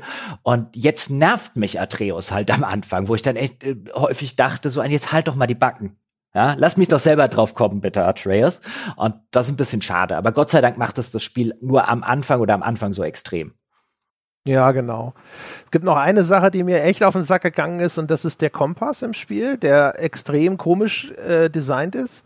Ich glaube, er soll immer so ein bisschen tatsächlich rausfinden, da läuft, glaube ich, im Hintergrund so eine Art Wegfindung und soll dann in die Richtung zeigen, wo du wirklich langlaufen sollst. Also der Schatz nicht einfach nur Luftlinie zum Ziel, sondern halt ne, da lang, aber das funktioniert schlecht. Und das ist im Postgame ist es ein mega Abfuck. Du siehst auf dieser Karte, ah, da hinten ist noch ein Berserkergrab. Dann sieht's auf der Karte aus, als könntest du da einfach hinlaufen. Aber in diesen verschachtelten Leveln, äh, in denen hast du vor, vor 20 Spielstunden einen Kran irgendwo anders hingedreht und dann weißt du nicht mehr, wie drehe ich den zurück und auf einmal musst du ganz woanders und musst mit dem Speer jetzt eine Passage freibomben, die du damals noch nicht freischalten konntest und du irrst durch leergefegte, gegnerlose Level auf der Suche nach einem Weg, der auf der Karte straightforward aussieht. Dein Kompass springt wild durch die Gegend und weiß nicht, was er will. Es ist entsetzlich. Ich, das ist so frustrierend, weil du die ganze Zeit, du siehst, es ist doch direkt da vorne und du hast keine Ahnung, wie du da hinkommen sollst. Es nervt. Was mich übrigens noch genervt hat, relativ schnell, ist über erhebliche Teile des Spiels hast du ja Atreus nicht dabei, weil der irgendwann ja zu Odin nach Asgard geht. Und dann hast du Freya als Begleiterin dabei. Und Freya funktioniert im Prinzip exakt so wie Atreus, also wird von der KI gesteuert. Sie hat einen Bogen, sie hat verschiedene Pfeile, die du sowohl im Kampf einsetzen kannst, als auch für Umgebungsrätsel. Also es ist eigentlich sozusagen äh, äh Atreus 2.0, äh, wenn man so will. Aber ich fand halt Freya als Begleiterin einfach nicht sonderlich interessant. Und ich habe halt dann viele Passagen gespielt und dann teilweise auch optionale Passagen, ähm, die dann halt eben aufgegangen sind, wenn, wenn, wenn ich in der Story mit Freya unterwegs bin. Und ich sag, dachte halt vielfach so ein, ich will nicht mit Freya, kann ich Atreus bitte wieder haben? Was einerseits natürlich positiv für das Spiel spricht, weil ich halt einen Begleiter mir so sehr ans Herz gewachsen ist, äh, äh, dass ich gar keinen anderen, keine andere Begleiterin haben möchte. Aber das, das fand ich halt schon, also so erkennbar die Passagen, die mir am wenigsten gefallen haben, waren die, wo ich, wo ich zwangsweise Freya dabei hatte. Ja. Ja, das ging mir auch so. Aber es könnte auch, wie gesagt, wieder daran liegen, dass ich halt Wannerheim insgesamt scheiße fand. Das äh, mochte ich überhaupt nicht, das Gebiet. Ansonsten, äh, die haben schon einige relativ nette Nebenquests, muss man schon mal sagen. Und vor allem auch, wie im ersten Teil, häufig eben zumindest in so diese groben Themen schön eingebettet. Ne? Also du hast in jedem Gebiet so eine äh, Umweltschutzmaßnahme, um dieses Gebiet irgendwie wieder hübscher zu machen. Und dann hast du ja da in ich weiß nicht mehr, wie das Gebiet heißt, auf jeden Fall dieses, dieses Dünen-Sandgebiet, wo du diese Sandquallen befreist, ne? Und dann binden sie das ein in dieses Thema von Eltern und Aufopferung, weil diese Quallen reproduzieren sich, indem sie ihre Energie an den Nachwuchs weitergeben und dabei sterben die. Und das ist so ne, sinnbildlich und Kratos kommentiert das dann auch gegenüber Atreus. Ne? So sind Eltern, die geben alles auf ihre Kinder.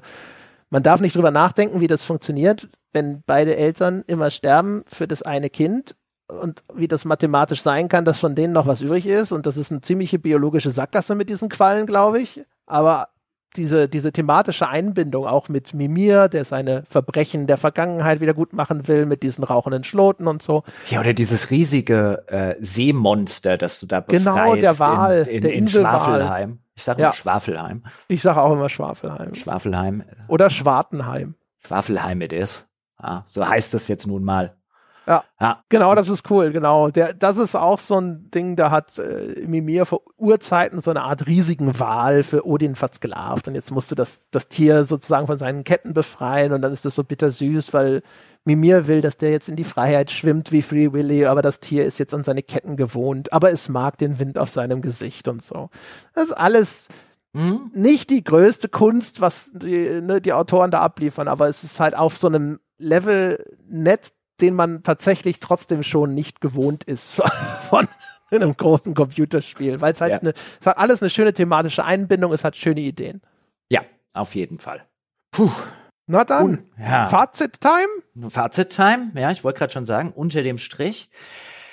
Ich habe so ein bisschen geschwankt, ja, wenn wir es jetzt wertschätzen, was ich dem Ding gebe, aber unter dem Strich muss ich doch eine Vollpreisempfehlung aussprechen, schon alleine deshalb, weil mich ob schon der genannten Dinge, die mich gestört und genervt haben, ich an keiner Stelle eigentlich da saß und gedacht habe, ach shit, 60 Euro oder es waren ja mehr, es waren glaube ich 80 80. Ja, 80 Tacken. Aber die unterm Strich haben sich die 80 Tacken gelohnt. Ich habe ein extrem gutes, kompetent gemachtes äh, Mainstream-AAA-Spiel äh, bekommen, das ich schwächer finde als den ersten Teil, einfach weil der sich mit seinem sehr, sehr äh, koordinierten Fokus auf ein narratives Element, nämlich die Beziehung zwischen den zwischen Kratos und Atreus konzentriert hat, ähm, für mich besser funktioniert hat, aber unter dem weißt du, wenn ich mir jetzt auch wegdenke, dass es diesen ersten Teil gegeben hätte, weißt du, wenn ich jetzt sozusagen denke,